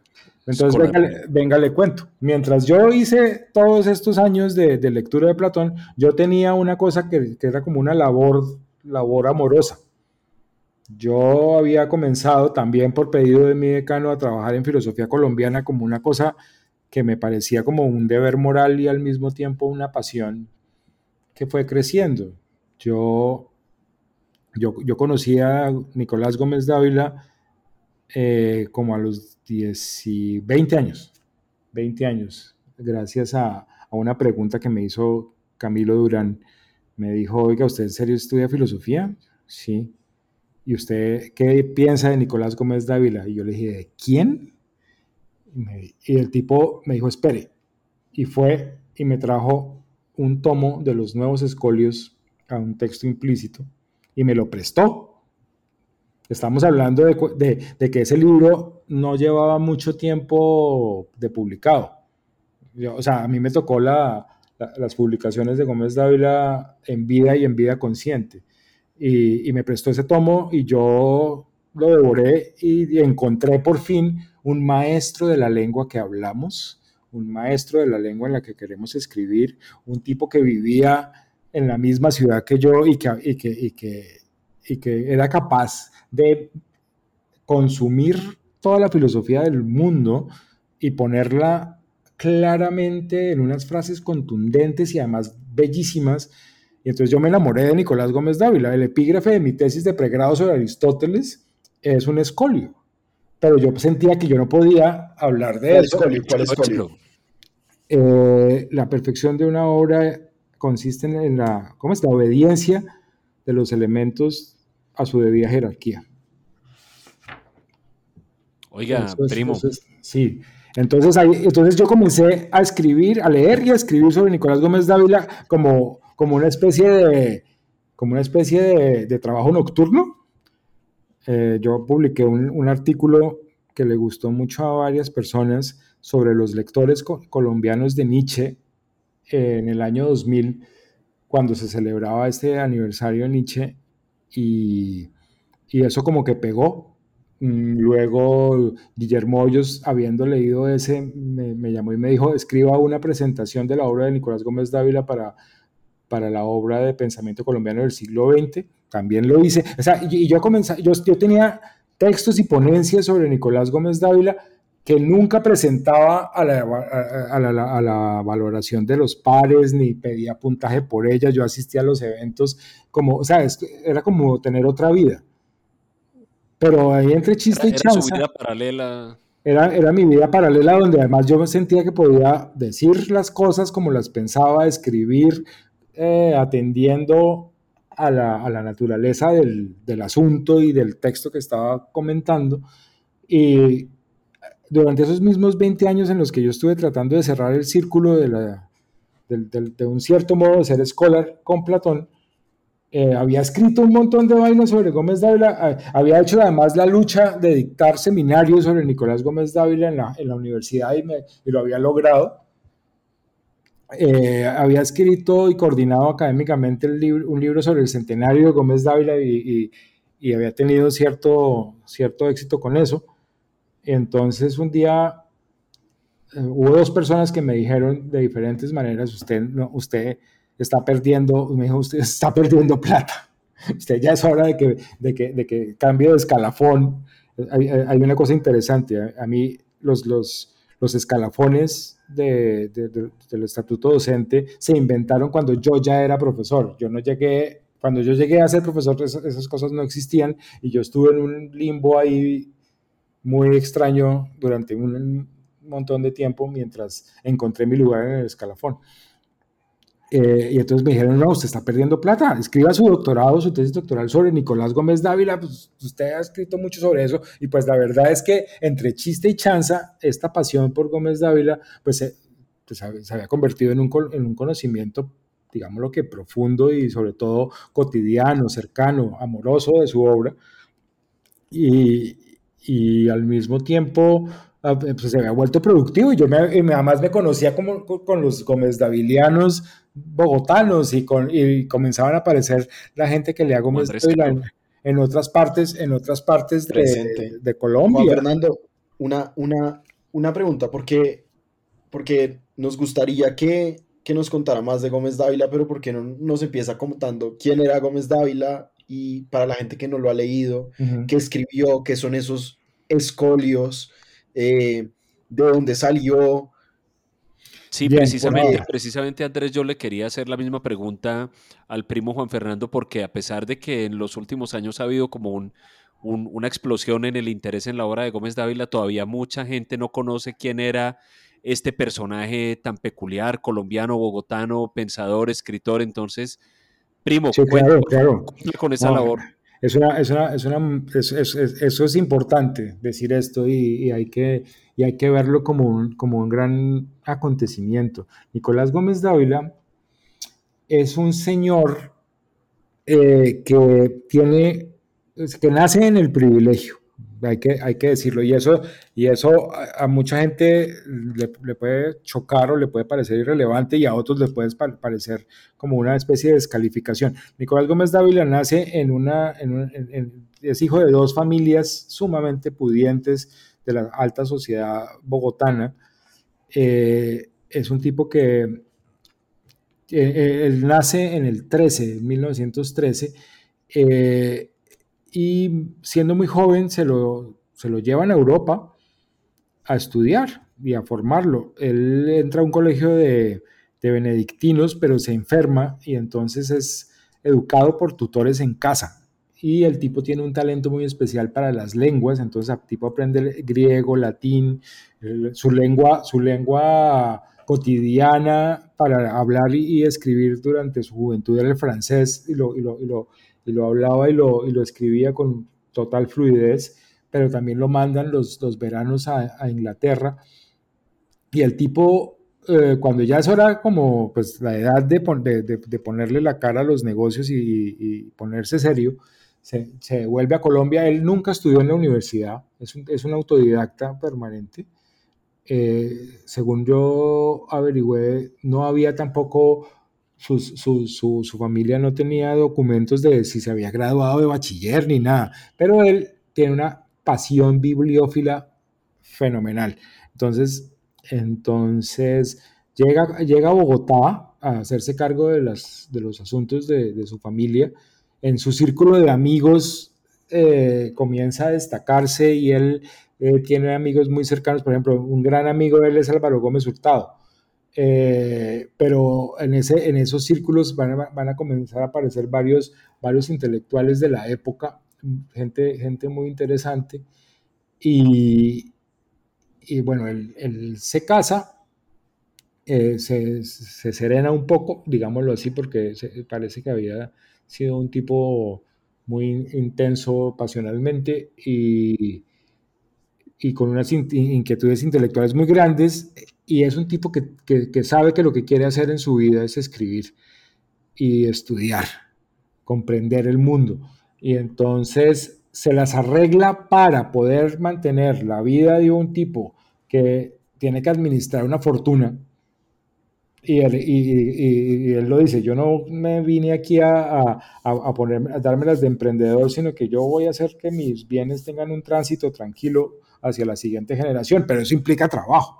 El tipo tenía relaciones con el mundo financiero, el tipo tenía relaciones con el mundo político, el, el hombre tenía varios negocios, entre ellos un almacén de telas, una hacienda, una hacienda de, ganado, pero se las arregla para tener todas esas cosas, seguir teniendo esas relaciones sociales, seguir teniendo esas, esos, esos negocios, pero va construyendo una biblioteca privada que llega a ser una de las más grandes y más bellas y más completas de, Colombia durante muchos años. Entonces el tipo va y se encierra en esa biblioteca eh, con mucha disciplina durante varios años. Eh, en esa misma biblioteca organiza una, tertulia los domingos, son muy famosos eh, sus, sus, reuniones sociales e intelectuales de los domingos. Eh, la hija de Nicolás me, me, contaba que la mamá, o sea, la esposa de Nicolás decía, aquí no les voy a dar ni una gota de alcohol, si quieren tomar algo que lo traigan, aquí hay agua y tinto. Y era lo único que les daba para que, para que no se quedaran eternidades ahí hablando carreta, pero entonces ahí llegaban Abelardo Forero, llegaban todos los intelectuales del siglo, de, de, la, de, mediados del siglo XX a charlar, los políticos más importantes, se comentaban la, la, las obras literarias, se comentaba la actualidad. Y don Nicolás tenía su, su cuadernito y, tenía, y, y escribía en unos cuadernos grandes sus pensamientos a lápiz y después los pasaba a máquina. Eh, y eso es una cosa muy, muy especial. Eh, es, él escribe en, en, textos breves y durante, y durante los 40 años en los que estuvo buscando la forma de la escritura, escribió, escribió textos breves. Primero, su primer, su primer libro que él no quería publicar se llama Notas, que es un libro que tiene una historia muy simpática porque, porque su hermano Ignacio, que es otro escritor, un tipo totalmente diferente a, Nicolás, totalmente diferente en actitud, totalmente diferente en, en, costumbres y en, en gustos. Eh, tenía, él tenía una, una, como una vida alterna en México. Eh, Ignacio coge, el, coge el, el, manuscrito de notas, se lo lleva a México y lo imprime, imprime una edición bellísima del libro, pero pues muy pocos ejemplares, y se lo da a Nicolás, como ya, ya tienes tu primer libro. Y Nicolás lo que hace es guardarlo, darse cuenta que tiene un montón de ratas y, y, y, y corregirlo y solo regalárselo a algunas personas. Solo algunas personas se enteran de lo que piensa Nicolás Gómez Dávila, entre ellos uno de sus mejores amigos que es Hernando Telles. El otro día estuve revisando los textos de Hernando Telles sobre Nicolás Gómez Dávila y durante la década de los 50 Telles escribe varias cosas sobre el pensamiento filosófico, la prosa y el estilo de Gómez Dávila, sin que prácticamente nadie sepa qué es esa obra. Después de, de esta obra, que, que, digámoslo, aunque él la repudia, eh, le da la idea de que sí es posible un libro, eh, algunos años después, en el 59, sale Textos 1, que es un, que es un tratado de antropología filosófica que engarza con una, con una visión de la evolución de las ideas políticas y de las situaciones políticas que con el tiempo llamaremos el pensamiento reaccionario.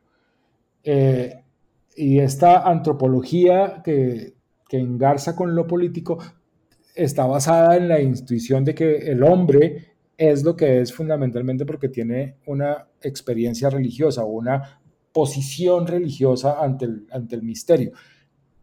Entonces, y este, este texto la gente lo entiende menos porque eh, casi todo lo que, lo que dice está puesto con una prosa muy sonora, pero sus referencias concretas a los autores de, los que está hablando son muy escasas.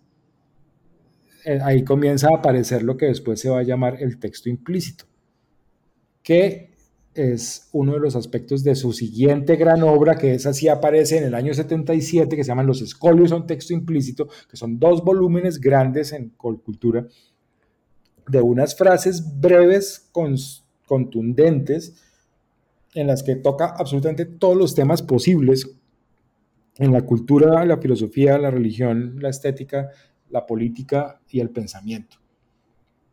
Ese es un libro que, sí hace mucho ruido y es un libro que es muy saludado. Ese libro lo, pone de una vez en el panorama y desde la década de los 70, entonces Nicolás Gómez Dávila aparece como una figura insoslayable, aunque sea uno de esos gustos adquiridos, ya la gente puede comenzar a saber quién es, quién es él eh, después eh, va, a publicar en los 80 otra, otro par de, volúmenes de, de, escolios. Los nuevos escolios son texto implícito y finalmente, justo antes de morir, escribe un, un volumen más breve que se llama Sucesivos escolios a un texto implícito.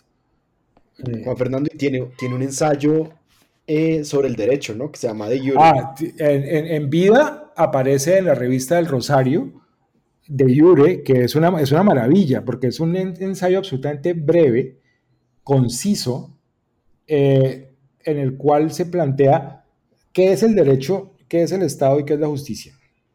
Y hace lo que nunca había hecho en el resto de las obras, que es deducir a partir de principios. En todas las otras obras, es Dávila, de hecho, hace un, argumento, un, alegato en contra de, la argumentación, como una renuncia manifiesta a, argumentar. En cambio, eh, de Iure es un texto profundamente argumentativo que, tiene un montón de, referencias, de referencias jurídicas de la historia del derecho y una teoría. Eh, ah, ese, texto eh, tiene un epígrafe de David Hume, que es muy amigo de esta casa que es, una, es un ensayo, es, una, cita de David Hume sobre el Critón de Platón, en el cual dice eh, que Sócrates parte de una, de una premisa liberal para terminar en una conclusión conservadora. Y, más o menos eso es lo que hace Nicolás Gómez Dávila. Hace poco eh, se, se, defendió en la Javeriana una tesis de un joven abogado y filósofo sobre De Jure que creo que, que, abre el, asunto de una manera fantástica. Esas cosas, o sea, que, que es, que, que, esto ocurra, que haya personas que por fin puedan explicarle a, a, otros perfectamente bien, a fondo, eh, un, un, un, texto de Gómez Dávila como ese y que la gente valore que eso ocurra, eso, eso es un, algo que al principio de mi carrera no, no, no ocurría y, y ahora sí. Oiga, primo, y, Andrés, les, yo, yo les hago una pregunta porque ustedes dos son lectores y conocedores de, Gómez Dávila, yo no lo soy, pero eh, eh, existe esta idea de que Gómez Dávila es un pensador profundamente conservador o, como decía ahora el primo, reaccionario. Como generalmente esas etiquetas políticas son engañosas, yo quiero preguntarles ustedes qué opinan, si estas caracterizaciones son justas, si son correctas, si son simplistas, si, si son contradictorias o si solo una de ellas es cierta. Y, bueno, si, si realmente puede decirse que Gómez Dávila tenga una posición política tan definida. Yo, yo creo, y acá de pronto Juan Fernando me, me va a corregir, pero a mí me parece que cuando nosotros hablamos de conservadurismo estamos hablando de un modelo, de una ideología política que entra dentro del liberalismo sobre todo el, conservadurismo democrático latinoamericano, es una pata del, liberalismo. Por ejemplo, en, por ejemplo, en, la, en, la, en el manifiesto, el programa del Partido Conservador Colombiano de 1850 y, ¿qué será eso? 52 o 56, se dice, este es un partido liberal, porque es un partido democrático, es un partido republicano, etcétera, etcétera. Gómez Dávila a mí me parece que se queda un paso aún más atrás y él reclama para sí mismo una tradición más antigua del liberalismo, que es la tradición, más antigua que el liberalismo, que es la tradición de, los, de las personas que se opusieron a la, a la Revolución Francesa, eh, de, de, algo así como el, como el conservadurismo inglés, que no es propiamente antidemocrático, pero como no tuvo una revolución a la cual enfrentarse, no es, digamos, eh, duro o, políticamente tan armado y tan a la defensiva como el liberalismo de origen francés, por ejemplo, que es el que nosotros tenemos, que es un liberalismo revolucionario. Y Gómez Dávila empieza a leer esos, esos textos que seguro Juan Fernando conoce mucho mejor que, que yo, y en, en, los cuales está incluso Hume. Yo creo que Hume es una de las personas que le gustaba a Gómez Dávila, uno de los autores que le gustaba a Gómez Dávila, y empieza a crear una, una filosofía de la reacción que, claro, que se opone al, a la revolución, digamos, pero que se opone sobre todo a los frutos de la revolución, que son unas cosas que Andrés, usted y yo defendemos mucho, que son los valores burgueses. O sea, a, a Gómez Dávila no le gustaría Smith, no le gusta el capitalismo, no le gusta la vida en la ciudad, no le gusta los valores burgueses y mucho menos esos valores pequeño burgueses del comercio. Y critica tan duramente a los partidos conservadores como a los partidos liberales como al marxismo. O sea, es una persona que, que acababa con todo. Y yo creo, por eso me llamó mucho la atención una cosa que dijo Juan Fernando, esa amistad que tenía con Álvaro Gómez, porque yo creo que eh, la filosofía política de, de Álvaro Gómez y del conservadurismo colombiano del siglo XX a Gómez Dávila yo creo que le producía náuseas, aunque lo prefería que él al, al respecto al marxismo, me imagino, pero pues es, es, así como yo lo veo. Y pareciera ser más una postura sobre la historia que sobre la realidad política de un país, porque en gran medida es también una postura muy pesimista que dice, esto ya ocurrió, digamos, las revoluciones burguesas ya ocurrieron, estamos en un estado moderno. Y la posición del reaccionario es una posición siempre de derrota. Y acá, Juan Fernando, yo siento que, eh, así como Gómez Dávila aparece casi de la nada en, entre la tierra de Colombia, creo que Gómez Dávila tiene un gran discípulo colombiano que la gente no, no ubica tanto, que es Álvaro Mutis. Yo creo que Álvaro Mutis es un reaccionario al, a la Gómez Dávila. Pero, pero no sé si acá estoy creando fuera de que como Perfecto, no todo lo, o sea, yo estoy de acuerdo con prácticamente todo lo que dice Andrés Caro. Pero, no, pero, me gustaría, pero me gustaría como, como verle las, las partes a de dónde sale eso y, dónde lo puede encontrar uno. Porque además, lo único que yo agregaría es que para Gómez Dávila el, el, ser reaccionario o el pensar al modo reaccionario es algo muy hondo que está muy, muy, muy lejos de ser simplemente una posición política. Entonces, eso se puede explicar. Eh, al, lado de los escolios y de las obras que ya hemos dicho y del, de Iure, eh, de manera póstuma se, publica en el año 95 en la revista de la Universidad de Antioquia un texto que se llama El reaccionario auténtico, que Nicolás Gómez Dávila debió haber escrito en los 70 más o menos. La única fuente que tenemos para eso es una anotación, unas, unas anotaciones de Ernesto Volkening, que más o menos son de esa época, que dice anotado al margen del reaccionario de Nicolás Gómez Dávila. Y, dice, y, es, una, es, una, es un texto de cuatro páginas en donde e, examina lo siguiente, cómo se opone, el reaccionario es un tipo que cuando habla incomoda, y a los que más incomoda son a dos tipos de adversarios, al reaccionario eh, liberal, al, perdón, al progresista liberal y al progresista radical. Entonces, eh, sus, enemigos, sus, antípodas son los progresistas. Y estos progresistas tienen una cierta idea de la historia. Uno cree que la historia va en una dirección y por necesidad conduce a cierta cosa y entonces su deber como, como progresista es montarse en ese tren y, y, ayudar a construir el proyecto histórico eh, al que está destinado. Y el otro cree que, que no, que es que la historia es el, despliegue de su libertad y precisamente por eso debe tratar de, imponerle a la historia su libertad que en últimas eh, expresa su razón. Gómez Dávila dice, el reaccionario auténtico ante esas posiciones eh, progresistas lo que hace es como decir, pero un momentico, eh, yo puedo, o sea, yo, yo, lo, que, lo que tengo es, primero, disiento de su idea de la historia y disiento de, de, la obligación moral que se sigue de esa comprensión de la historia. Entonces, ciertamente, como dijo Andrés Caro, lo primero es qué es la historia y qué es lo que los hombres pueden hacer o creen que deben hacer ante ellas. Y lo que, y lo que Nicolás Gómez Dávila dice, mire, yo ante la historia tal como es y tal como ha sido, lo único que puedo hacer es dar testimonio de mi asco. el tiempo en el, que, en, el que, en el que he nacido y en el que vivo me, me repugna.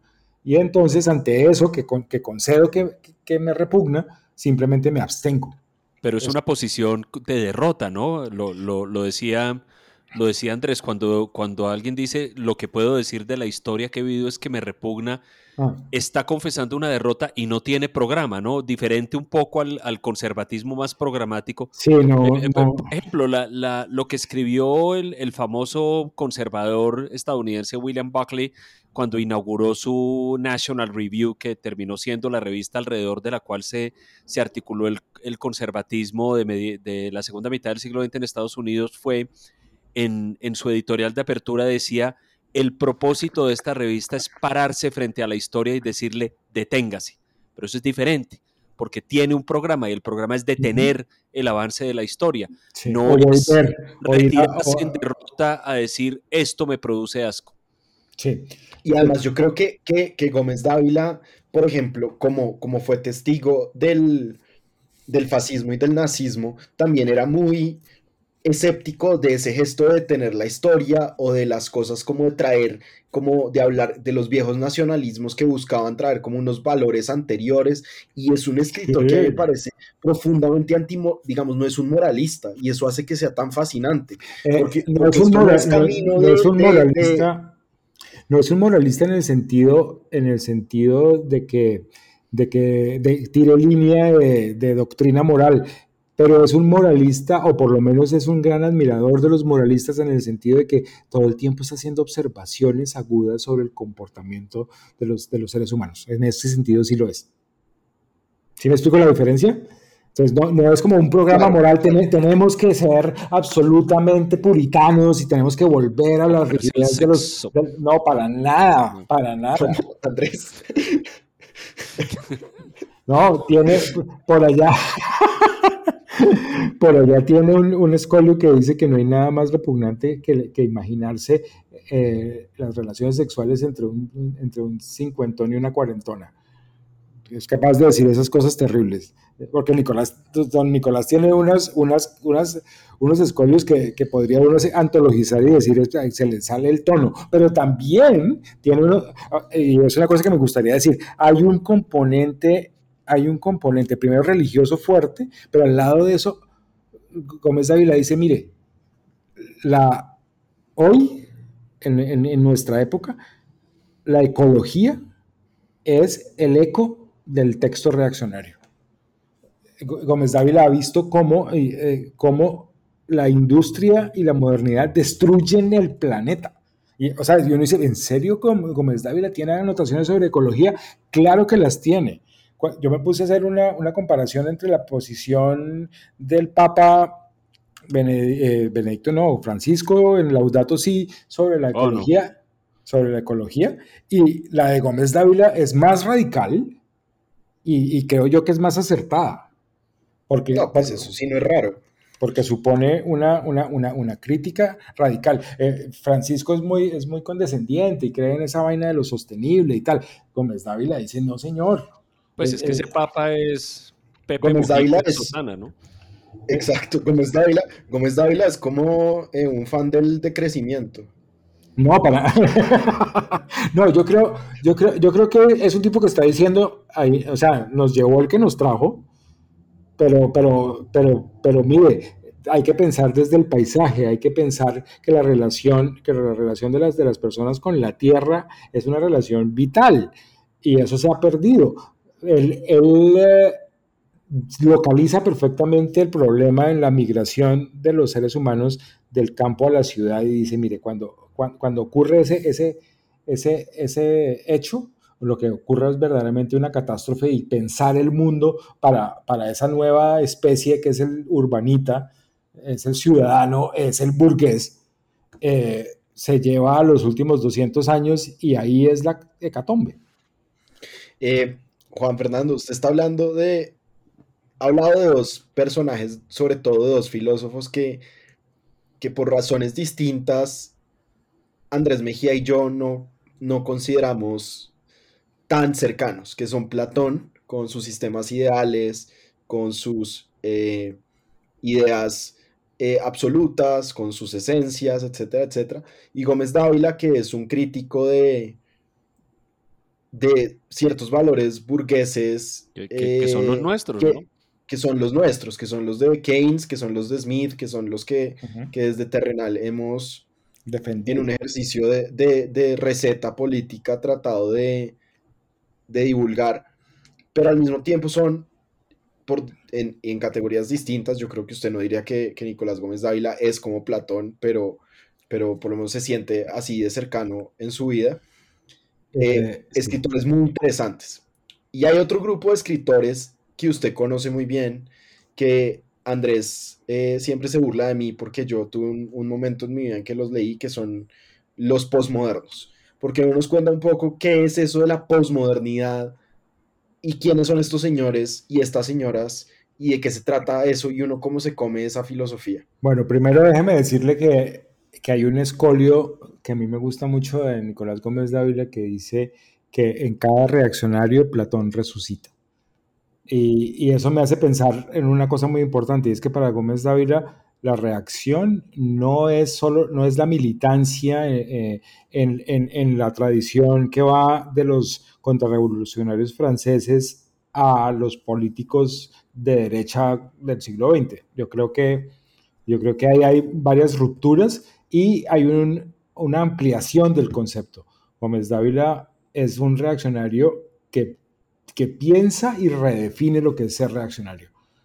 Eh, porque ¿Por qué piensa que se trata de una actitud crítica ante el presente.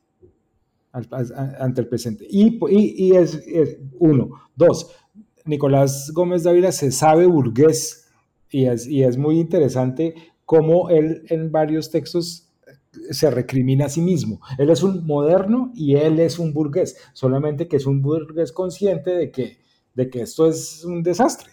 Uno. Dos, es un burgués que tiene una filosofía que se escribe en, los escolios y también tiene, como todos los escépticos, una filosofía de uso. El de Iure es una filosofía de uso que, que termina pudiendo moverse en el mundo eh, como conservador. Eso, eso a mí me parece interesante y un día lo tenemos que ampliar. Eh, pero para decir, mejor dicho, Gómez Dávila. Ya se está autoinvitando. Bueno, no, listo, le hacemos, le hacemos un ciclo de Gómez Dávila si quiere el año entrante. Pues, y de Platón y de Sócrates. Mi, punto es, mi punto es eh, Gómez Dávila y Platón no están tan lejos porque sobre todo Gómez Dávila reclama, eh, eh, reclama para la reacción y para sí mismo a los autores que se les da la gana. En un momento dado puede decir que, que, que Rousseau es un reaccionario, puede decir que, que otros autores que, que, no, que no lo parecieran lo son, y dice que ciertamente todas las personas inteligentes de los últimos 150 años han terminado siendo reaccionarios. Eso, esa es una cosa. Ahora, eh, venga, le, voy, a, voy a tratar de dar cuenta de cómo es que llego yo de estos dos grandes hitos, uno de la reacción y el otro de la tradición occidental, a gente que aparentemente eh, hace una revuelta con, con, la con, con, esa tradición y que son como los epítomes de un, de un momento de crisis de la cultura que se da a finales de los años 60. Es decir, los, los que usted llama posmodernos, yo prefiero llamar los postestructuralistas franceses. Eh, pero bueno, volvamos a Bucaramanga. Eh, yo, yo nací en el año 69 y eso quiere decir que las personas que me educaron a mí en la primaria en los aspectos religiosos eh, habían sido educados y tenían toda la, doctrina fresquita del Concilio Vaticano II. Y eso significa doctrina social de la Iglesia, opción eh, preferencial por los pobres y una gran inquietud social que implicará eh, también una conciencia política muy grande. De esa manera, digamos, lo que yo recibo unas, unas eh, como inquietudes sociales y, políticas que me van a llevar a, a oír a los reaccionarios con un oído y a oír a los revolucionarios con el otro. Entonces ahí aparecen en la vida tipos que escriben muy bien, sobre todo. El primero que escribe muy bien y que me, que me descresta es un señor que se llama Michel Foucault. Michel Foucault se hizo famoso en, en la década de los 60 y luego en los 70 con un, con un libro, o sea, él escribió varias cosas que son brutalmente importantes, pero se hizo muy famoso con una cosa que se llamaba las palabras y las cosas.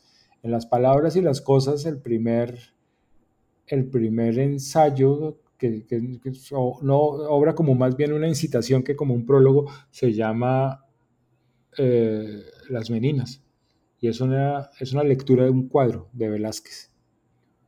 Y, yo lo leí y, lo comenté con varios amigos que está, o sea, nos cayó, Foucault en los años 80 nos cayó como una gran apertura de, dimensiones. Cuando uno va a la universidad y aprende filosofía con el canon clásico, uno llega a Nietzsche y después dice, ¿qué va a pasar después? Uno dice como, aquí se acabó todo. Y que haya cosas posteriores y que le abran a uno los ojos es muy difícil. Afortunadamente, antecitos de que, de que uno entre en colapso, aparece, aparecen los, los analíticos del siglo XX, especialmente para mí John Austin, y comienza a aparecer Foucault. Al lado de Foucault aparece un, un, señor que es crítico de él que se llama Jacques Derrida y junto a él un señor que es un poco más raro todavía que se llama Gilles Deleuze. Esos tres... Eh, eh, eh, Juan Fernando, ¿y cómo se rela usted cómo lee al mismo tiempo los analíticos y a... Porque yo entiendo cómo se pueden leer los analíticos y las palabras y las cosas, porque las palabras y las cosas es un texto de, de, la, de las historias, de la historia de, del lenguaje, digamos, y, y de cómo la modernidad y el renacimiento pensaron en el lenguaje. Pero uno cómo pasa de leer a Austin a a, Deleuze, digamos. No, o, a Derrida, porque yo le contaba al primo el otro día eh, cómo, cómo, cómo, aparece la posibilidad de que yo entienda por fin a Derrida. Hay que decir que yo me había entusiasmado mucho con Austin y había, y había encontrado en él una manera de, pensar y de razonar muy, muy interesante y además una prosa absolutamente diáfana. Y luego entró a una clase con el profesor Jaime Rubio, sobre la gramatología de Derrida y otros textos.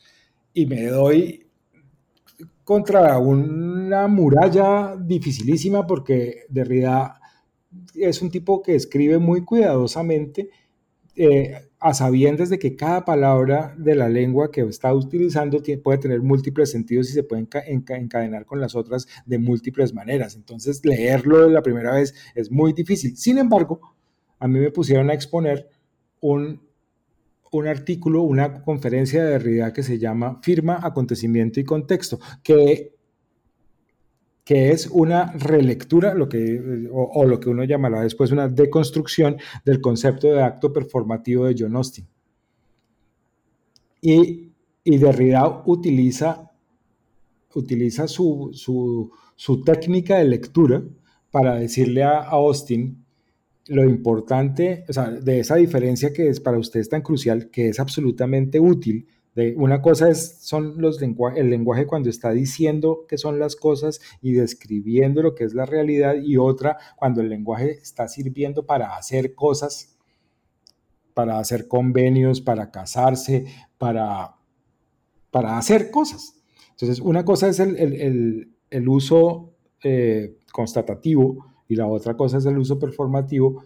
Y, entonces dice, lo importante de los performativos es que uno sepa en qué condiciones son válidas y en qué condiciones no lo son. Y entonces Derrida le dice, hombre, pero lo que pasa con los, con, los performativos es que los performativos no siempre triunfan. Lo propio del performativo es que es prácticamente su posibilidad de fracaso. Y a mí eso me, o sea, que, le, que, que, que alguien haya podido jugar tan bien con el texto de Austin, que me parecía hermosísimo, eh, me pareció todavía más hermoso. Y entonces me lanza en una, en una manera de leer y una manera de entender tanto la filosofía como la literatura que yo no había eh, experimentado hasta entonces. Y, y, luego eso me da, me da pie para meterme en ciertos problemas que son fantásticos. Derrida en las primeras páginas de ese libro de la gramatología le habla a uno de tres conceptos que en esa época eran nuevos y ahora son como lo más obvio, que son el eurocentrismo, el falocentrismo y el logocentrismo. Y, dice, mire, esas, tres, esas, tres corrientes, esas tres tendencias marcan el modo de ser de la racionalidad occidental desde su origen hasta nuestros días y lo que tenemos que hacer es ser conscientes de eso, eh, encontrar, encontrar en los textos y en las instituciones y en, y en los saberes cómo operan esas, esas, esas eh, estructuras, porque son en últimas estructuras opresivas o de exclusión. Y, y ahí, y, ahí, o sea, y ahí se hace el nexo. Eh, los, estos tipos, eh, Foucault y, y, Derrida, alcanzaron a tener una buena relación con la analítica. De hecho, Foucault, Foucault y, Derrida terminan siendo profesores la mitad del tiempo. cuando no están en París, están están en, en, la costa oeste. Bueno, Derrida tuvo un rato en la costa este, en, en el, yo no me acuerdo dónde es que era Paul Deman profesor. En Yale. En Yale, claro. Eh, Derrida llega primero a Yale, pero después lo contratan en, en, en, yo no me acuerdo en cuál de las de las de la costa. Irvine, Irvine, o como se llame, ¿no? Irvine, sí o Irvine, sí. Y allá es donde está después el archivo y toda la cosa. Y estos tipos entran en el, en el mundo intelectual eh, gringo como por la puerta de atrás de la filosofía. Nunca entran a las facultades de filosofía, sino que entran a las, a las de literatura. Y casi que todo lo que, lo que ellos producen se, se, se comprende como crítica literaria. Derrida efectivamente hizo crítica literaria por, por varios años, pero después comienza a hacer filosofía del derecho, a, hacer filosofía política muy fuertemente. Derrida tiene un output bestial. Eh, el proyecto de, de, publicación de los, de, los, de los textos que Derrida escribía como preparación para sus seminarios está programado para ser de 30 volúmenes. Es una cosa descomunal y, significa una, una, producción constante durante toda la década del 70, el 80, el 90 y los primeros cuatro años de este siglo. Derrida muere en el año 2004 de un cáncer de páncreas, eh, ya habiendo enterrado prácticamente a toda su generación. En cambio, Foucault había, escribió muchísimo también, pero muere en el 84 y, y yo creo que ambos... Mmm, transformaron lo, lo, que, no solo la filosofía, sino las disciplinas de las ciencias sociales y, y, también la práctica política, podría decir. Andrés Mejía, ¿usted cómo se toma esos filósofos? Yo para qué le voy a mentir, Andrés, yo no me los tomo, es decir, no los conozco, no, no los he leído más allá de más allá de algunas lecturas que hice en cursos en la universidad, de modo que para mí son todavía un horizonte sin explorar y eso está bueno, de pronto... Pero está, siendo muy, está, haciendo, está siendo muy, muy políticamente correcto. Usted lo que quiere es que yo los insulte, diga cosas así, pero, ellos tienen fama de incomprensibles y de hippies. Yo lo que quiero es que usted diga lo que piensa de ellos, que es el triunfo de los retóricos, ¿no? O algo así va a decir. No, porque no, no, no, de ninguna manera. Yo veo esa tradición con mucho respeto, con el respeto de quien no la conoce y espero algún día conocerla. Si, como decía cierto expresidente, estas carnitas resisten unos años más, entonces puedo dedicarme con la guía del primo a la lectura de estos filósofos. Hay algunas cosas que son muy amables y muy bellas. Eh, Juan Fernando, y uno hace lecturas, porque parte de lo que hacía Derrida, por ejemplo, era coger textos canónicos de la, de la filosofía y de la literatura. Entonces cogía Kant y escribía sobre Kant y Platón, entonces hay un, hay un texto famoso que es sobre el fármaco y yo no sé qué. Y la, farmacia, la farmacia de Platón. La farmacia de Platón, exacto. Eh, que así creo que se llama eh, un negocio que tiene Andrés Mejía en... Lo voy, a abrir uno en, en, en sí. Sí, sí. La botica de Platón. La botica de Platón. Perfecto. Y alguna vez usted intentó, pues intentó coger, por ejemplo, a Derrida o el método de la deconstrucción, de la deconstrucción, y, y leer a Gómez Dávila, por, ejemplo, por ejemplo. Claro. Claro, y, y, precisamente por eso es que a mí, o sea, yo, yo siempre soy demasiado, demasiado reaccionario para mis amigos eh, eh, revolucionarios, demasiado conservador para mis amigos liberales, demasiado liberal para mis amigos conservadores eh, y demasiado deconstructivo para mis amigos reaccionarios. Entonces, yo siempre estoy fuera, fuera del tiesto. y, y, sí, por ejemplo, yo comencé mi, mi trabajo digámoslo, de examen cuidadoso de los textos Gómez Davilianos. Por yo no empecé por el, por el pensamiento político, yo empecé por el pensamiento estético. Y yo, cre o sea, y, yo me di cuenta que eso tenía como un, un carácter marginal en, lo, en la lectura canónica. O sea, Gómez Dávila tuvo, tuvo lecturas canónicas muy pronto y la gente lo, lo encasilló de una manera eh, identificándolo con cierta tendencia política con lo cual yo no estoy de acuerdo. Eh, y entonces yo comencé a hablar primero de, sus comentarios sobre arte y sobre los artistas. Sobre, sobre, y me di cuenta que, que, el tipo tiene toda una idea sobre la importancia del arte no es la obra, sino lo que le hace al artista crear la obra. Y eso tiene que ver con qué es su vida y, y cómo se transforma, y eso, eh, y eso pone la cosa en otros términos. Luego de, de, de, mirarlas, además es muy lindo porque Gómez Dávila tiene unas obras favoritas que no son, algunas son muy canónicas y otras no tanto, y otras cosas son raras cuando, cuando Gómez Dávila habla de sus pintores favoritos, toca, toca investigar un poco. Eh, habla de Bach, habla de, de de ciertos, de ciertos poetas y de ciertos novelistas en ese sentido, en el sentido de qué es lo que le hace, qué es lo que le hace la práctica artística al artista y que ese es el sentido del arte y de lo poético, etc. Eso es sumamente interesante. Yo creo que eso está, eso está vivo en, la influencia sobre, sobre Mutis, por ejemplo. Eh, por un lado, uh, Gómez Dávila tiene una idea de la sensualidad, por ejemplo, y de la, y de la, individualidad humana. Muy interesante. Entonces yo me puse a investigar lo que para Gómez Dávila era amor, erotismo y sensualidad.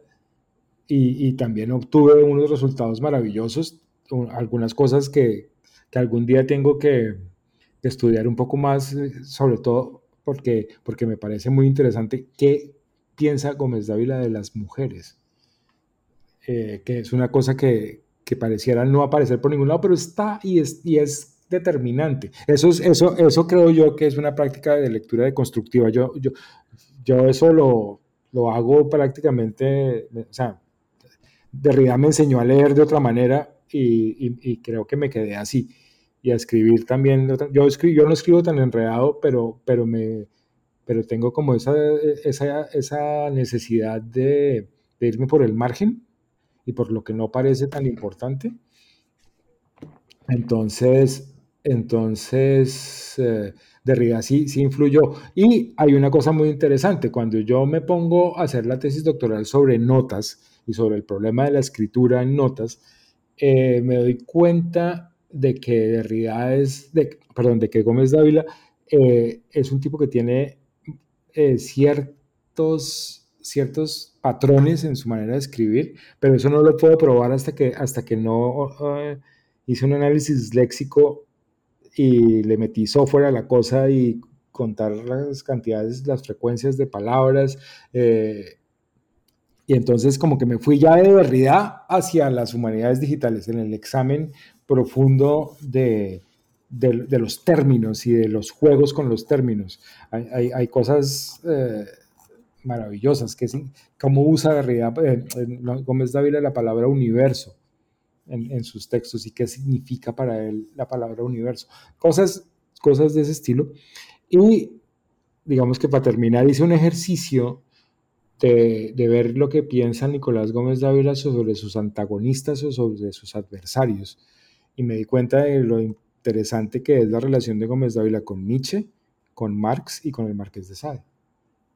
Pues eso, Andrés Caro y Primo, lo voy comprometiendo, creo que nos, nos deja abierta, la, más que la puerta, nos deja sellado el compromiso para que aquí hagamos ciclos sobre el pensamiento de Nicolás Gómez Dávila y por supuesto mucho tendremos que hablar sobre Platón, porque pues ni siquiera, creo que ni siquiera es justo decir que haremos un ciclo sobre Platón, tendremos que hablar de, de sus obras o de aspectos de su pensamiento eh, específicamente considerados. ¿No le parece, Andrés? Me parece súper bien. Y creo que, creo que hay que invitar a, Juan Fernando cuando vayamos a hablar de Gómez Dávila y cuando hablemos de Platón de una manera más sistemática, pues también acá tendrá micrófono. Pero, pero Andrés, yo, yo siento que, ya, ya, ya es hora de, de ir cerrando. Eh, y quisiera hacerle una pregunta a Juan Fernando, que es una pregunta que usted, que usted y yo respondimos en el episodio pasado. Y es, eh, así en frío, Juan Fernando, ¿cuáles son los tres libros que le han cambiado la vida? Mm, tengo que decir que, que, La República de Platón, Los Escolios son texto implícito y eh, quiero hablar de un novelista del cual me volví fanático en Madrid eh, y que, está cumpliendo años hoy, 20, que estamos, que estamos grabando, que es eh, Javier Marías. Javier Marías me parece un maestrazo de, la prosa y, me, le dio sentido a, muchas cosas en, en, la vida. Entonces, y el libro que me cambió la perspectiva sobre muchas cosas, sobre el lenguaje, sobre el tiempo y, sobre el amor. Se llama Corazón tan Blanco y es una novela que, es eh, arrasadora y bellísima. Bueno, pues con Corazón tan Blanco, ¿es correcto? Sí, es correcto. Con Corazón tan Blanco. es una cita de Shakespeare. Sí, señor, claro. De Macbeth. Ok, con, con Corazón tan Blanco de Javier Marías, con La Inmortal República de Platón y los escolios de Nicolás Gómez Dávila, creo que ha llegado el momento, sin duda triste, ¿no, Andrés? De, despedirnos por ahora del querido primo y dejarlo ahí con su, con su plácida vista del Océano Pacífico, de la luna sobre el océano. Déjenme agradecerles eh, la atención y el cariño, la generosidad que han tenido de, escucharme, de atenderme y, y de invitarme a este espacio que yo admiro tanto. Muchas gracias. No, tranquilo. Usted seguro nos va a recibir y atender en Panamá. Ah, no lo duden, no lo duden. Entonces, eso sí. Llegamos mañana en, qué, en, qué, vuelo es que llegamos. Ah, aquí les tengo. Para ver si nos va a recoger. Estoy, a 15 minutos de la, del aeropuerto y, nos consigue la. No nos va a mandar el metro, ¿no? No, no, no. y nos consigue la dirección de Mossack Fonseca, por favor. Por supuesto. No se olviden que uno de los grandes conceptos de Derrida que es fundamental es el de la hospitalidad. Bueno, eso, de eso Andrés Mejía fue mi tesis y por eso es que yo estaba leyendo a Derrida. Vea. Es un valor, es un valor que hay que defender y ejercer. Bueno, pues mientras ejerza allá, hay que el, el, sagrado, el, sagrado oficio de emborrachar a los amigos. Sí, bueno, a este par no, le queda un poco difícil, o, tal vez fácil, porque nosotros nos emborrachamos con, con, poco. Sí. Bueno, entonces que sea, que sea bueno aunque sea poco. Muy bien. Exactamente. Bueno, primo, muchas gracias. muchas gracias. Andrés Mejía, muchas gracias. Muchas gracias a ustedes. Eh, recuerden a todas las personas que nos están oyendo, compartir los episodios que les gustan, en redes sociales. Suscríbanse eh, a Terrenal. en la aplicación en las aplicaciones que usen. Apple, Spotify. Eso es porque, eso es porque Andrés Mejía está en una etapa mileniarista y, apocalíptica de su vida, entonces Andrés considera que Twitter eh, puede fenecer. Entonces, lo pues, mejor no, es que, no es que Elon Musk dijo que, que va a empezar a cobrarlo. Qué desastre. Entonces, entonces nosotros no queremos cobrar, entonces lo mejor es que se inscriban en Muy fácil, el botoncito de sus, de sus aplicaciones, Spotify o Apple Podcast o Google Podcast o lo que sea, y compartan eh, si les gustó, si, que comenten si no les gustó, y nos vemos eh, en 15 días con un episodio muy especial que creo que Andrés a la gente le va a gustar mucho, que es un, como diría usted, un tete a tete, un crossfire. Así es, exactamente. Vamos a tener puntos de vista enfrentados en ese episodio, Andrés, y lo único que podemos anticipar es que ese episodio lo dedicaremos a uno de los libros que tuvo más respuestas, que fue, que fue más mencionado cuando preguntamos, cuando le preguntamos a la gente que nos oye qué libro les cambió la vida. Así es. Bueno, entonces. Chao, chao. Nos veremos. Gracias. Oiga, eh, Juan Fernando, ¿por qué no se canta una salsa de panameña o algo así? Uy, porque no tengo como, no tengo. Una del general. ¿El generala? Chao.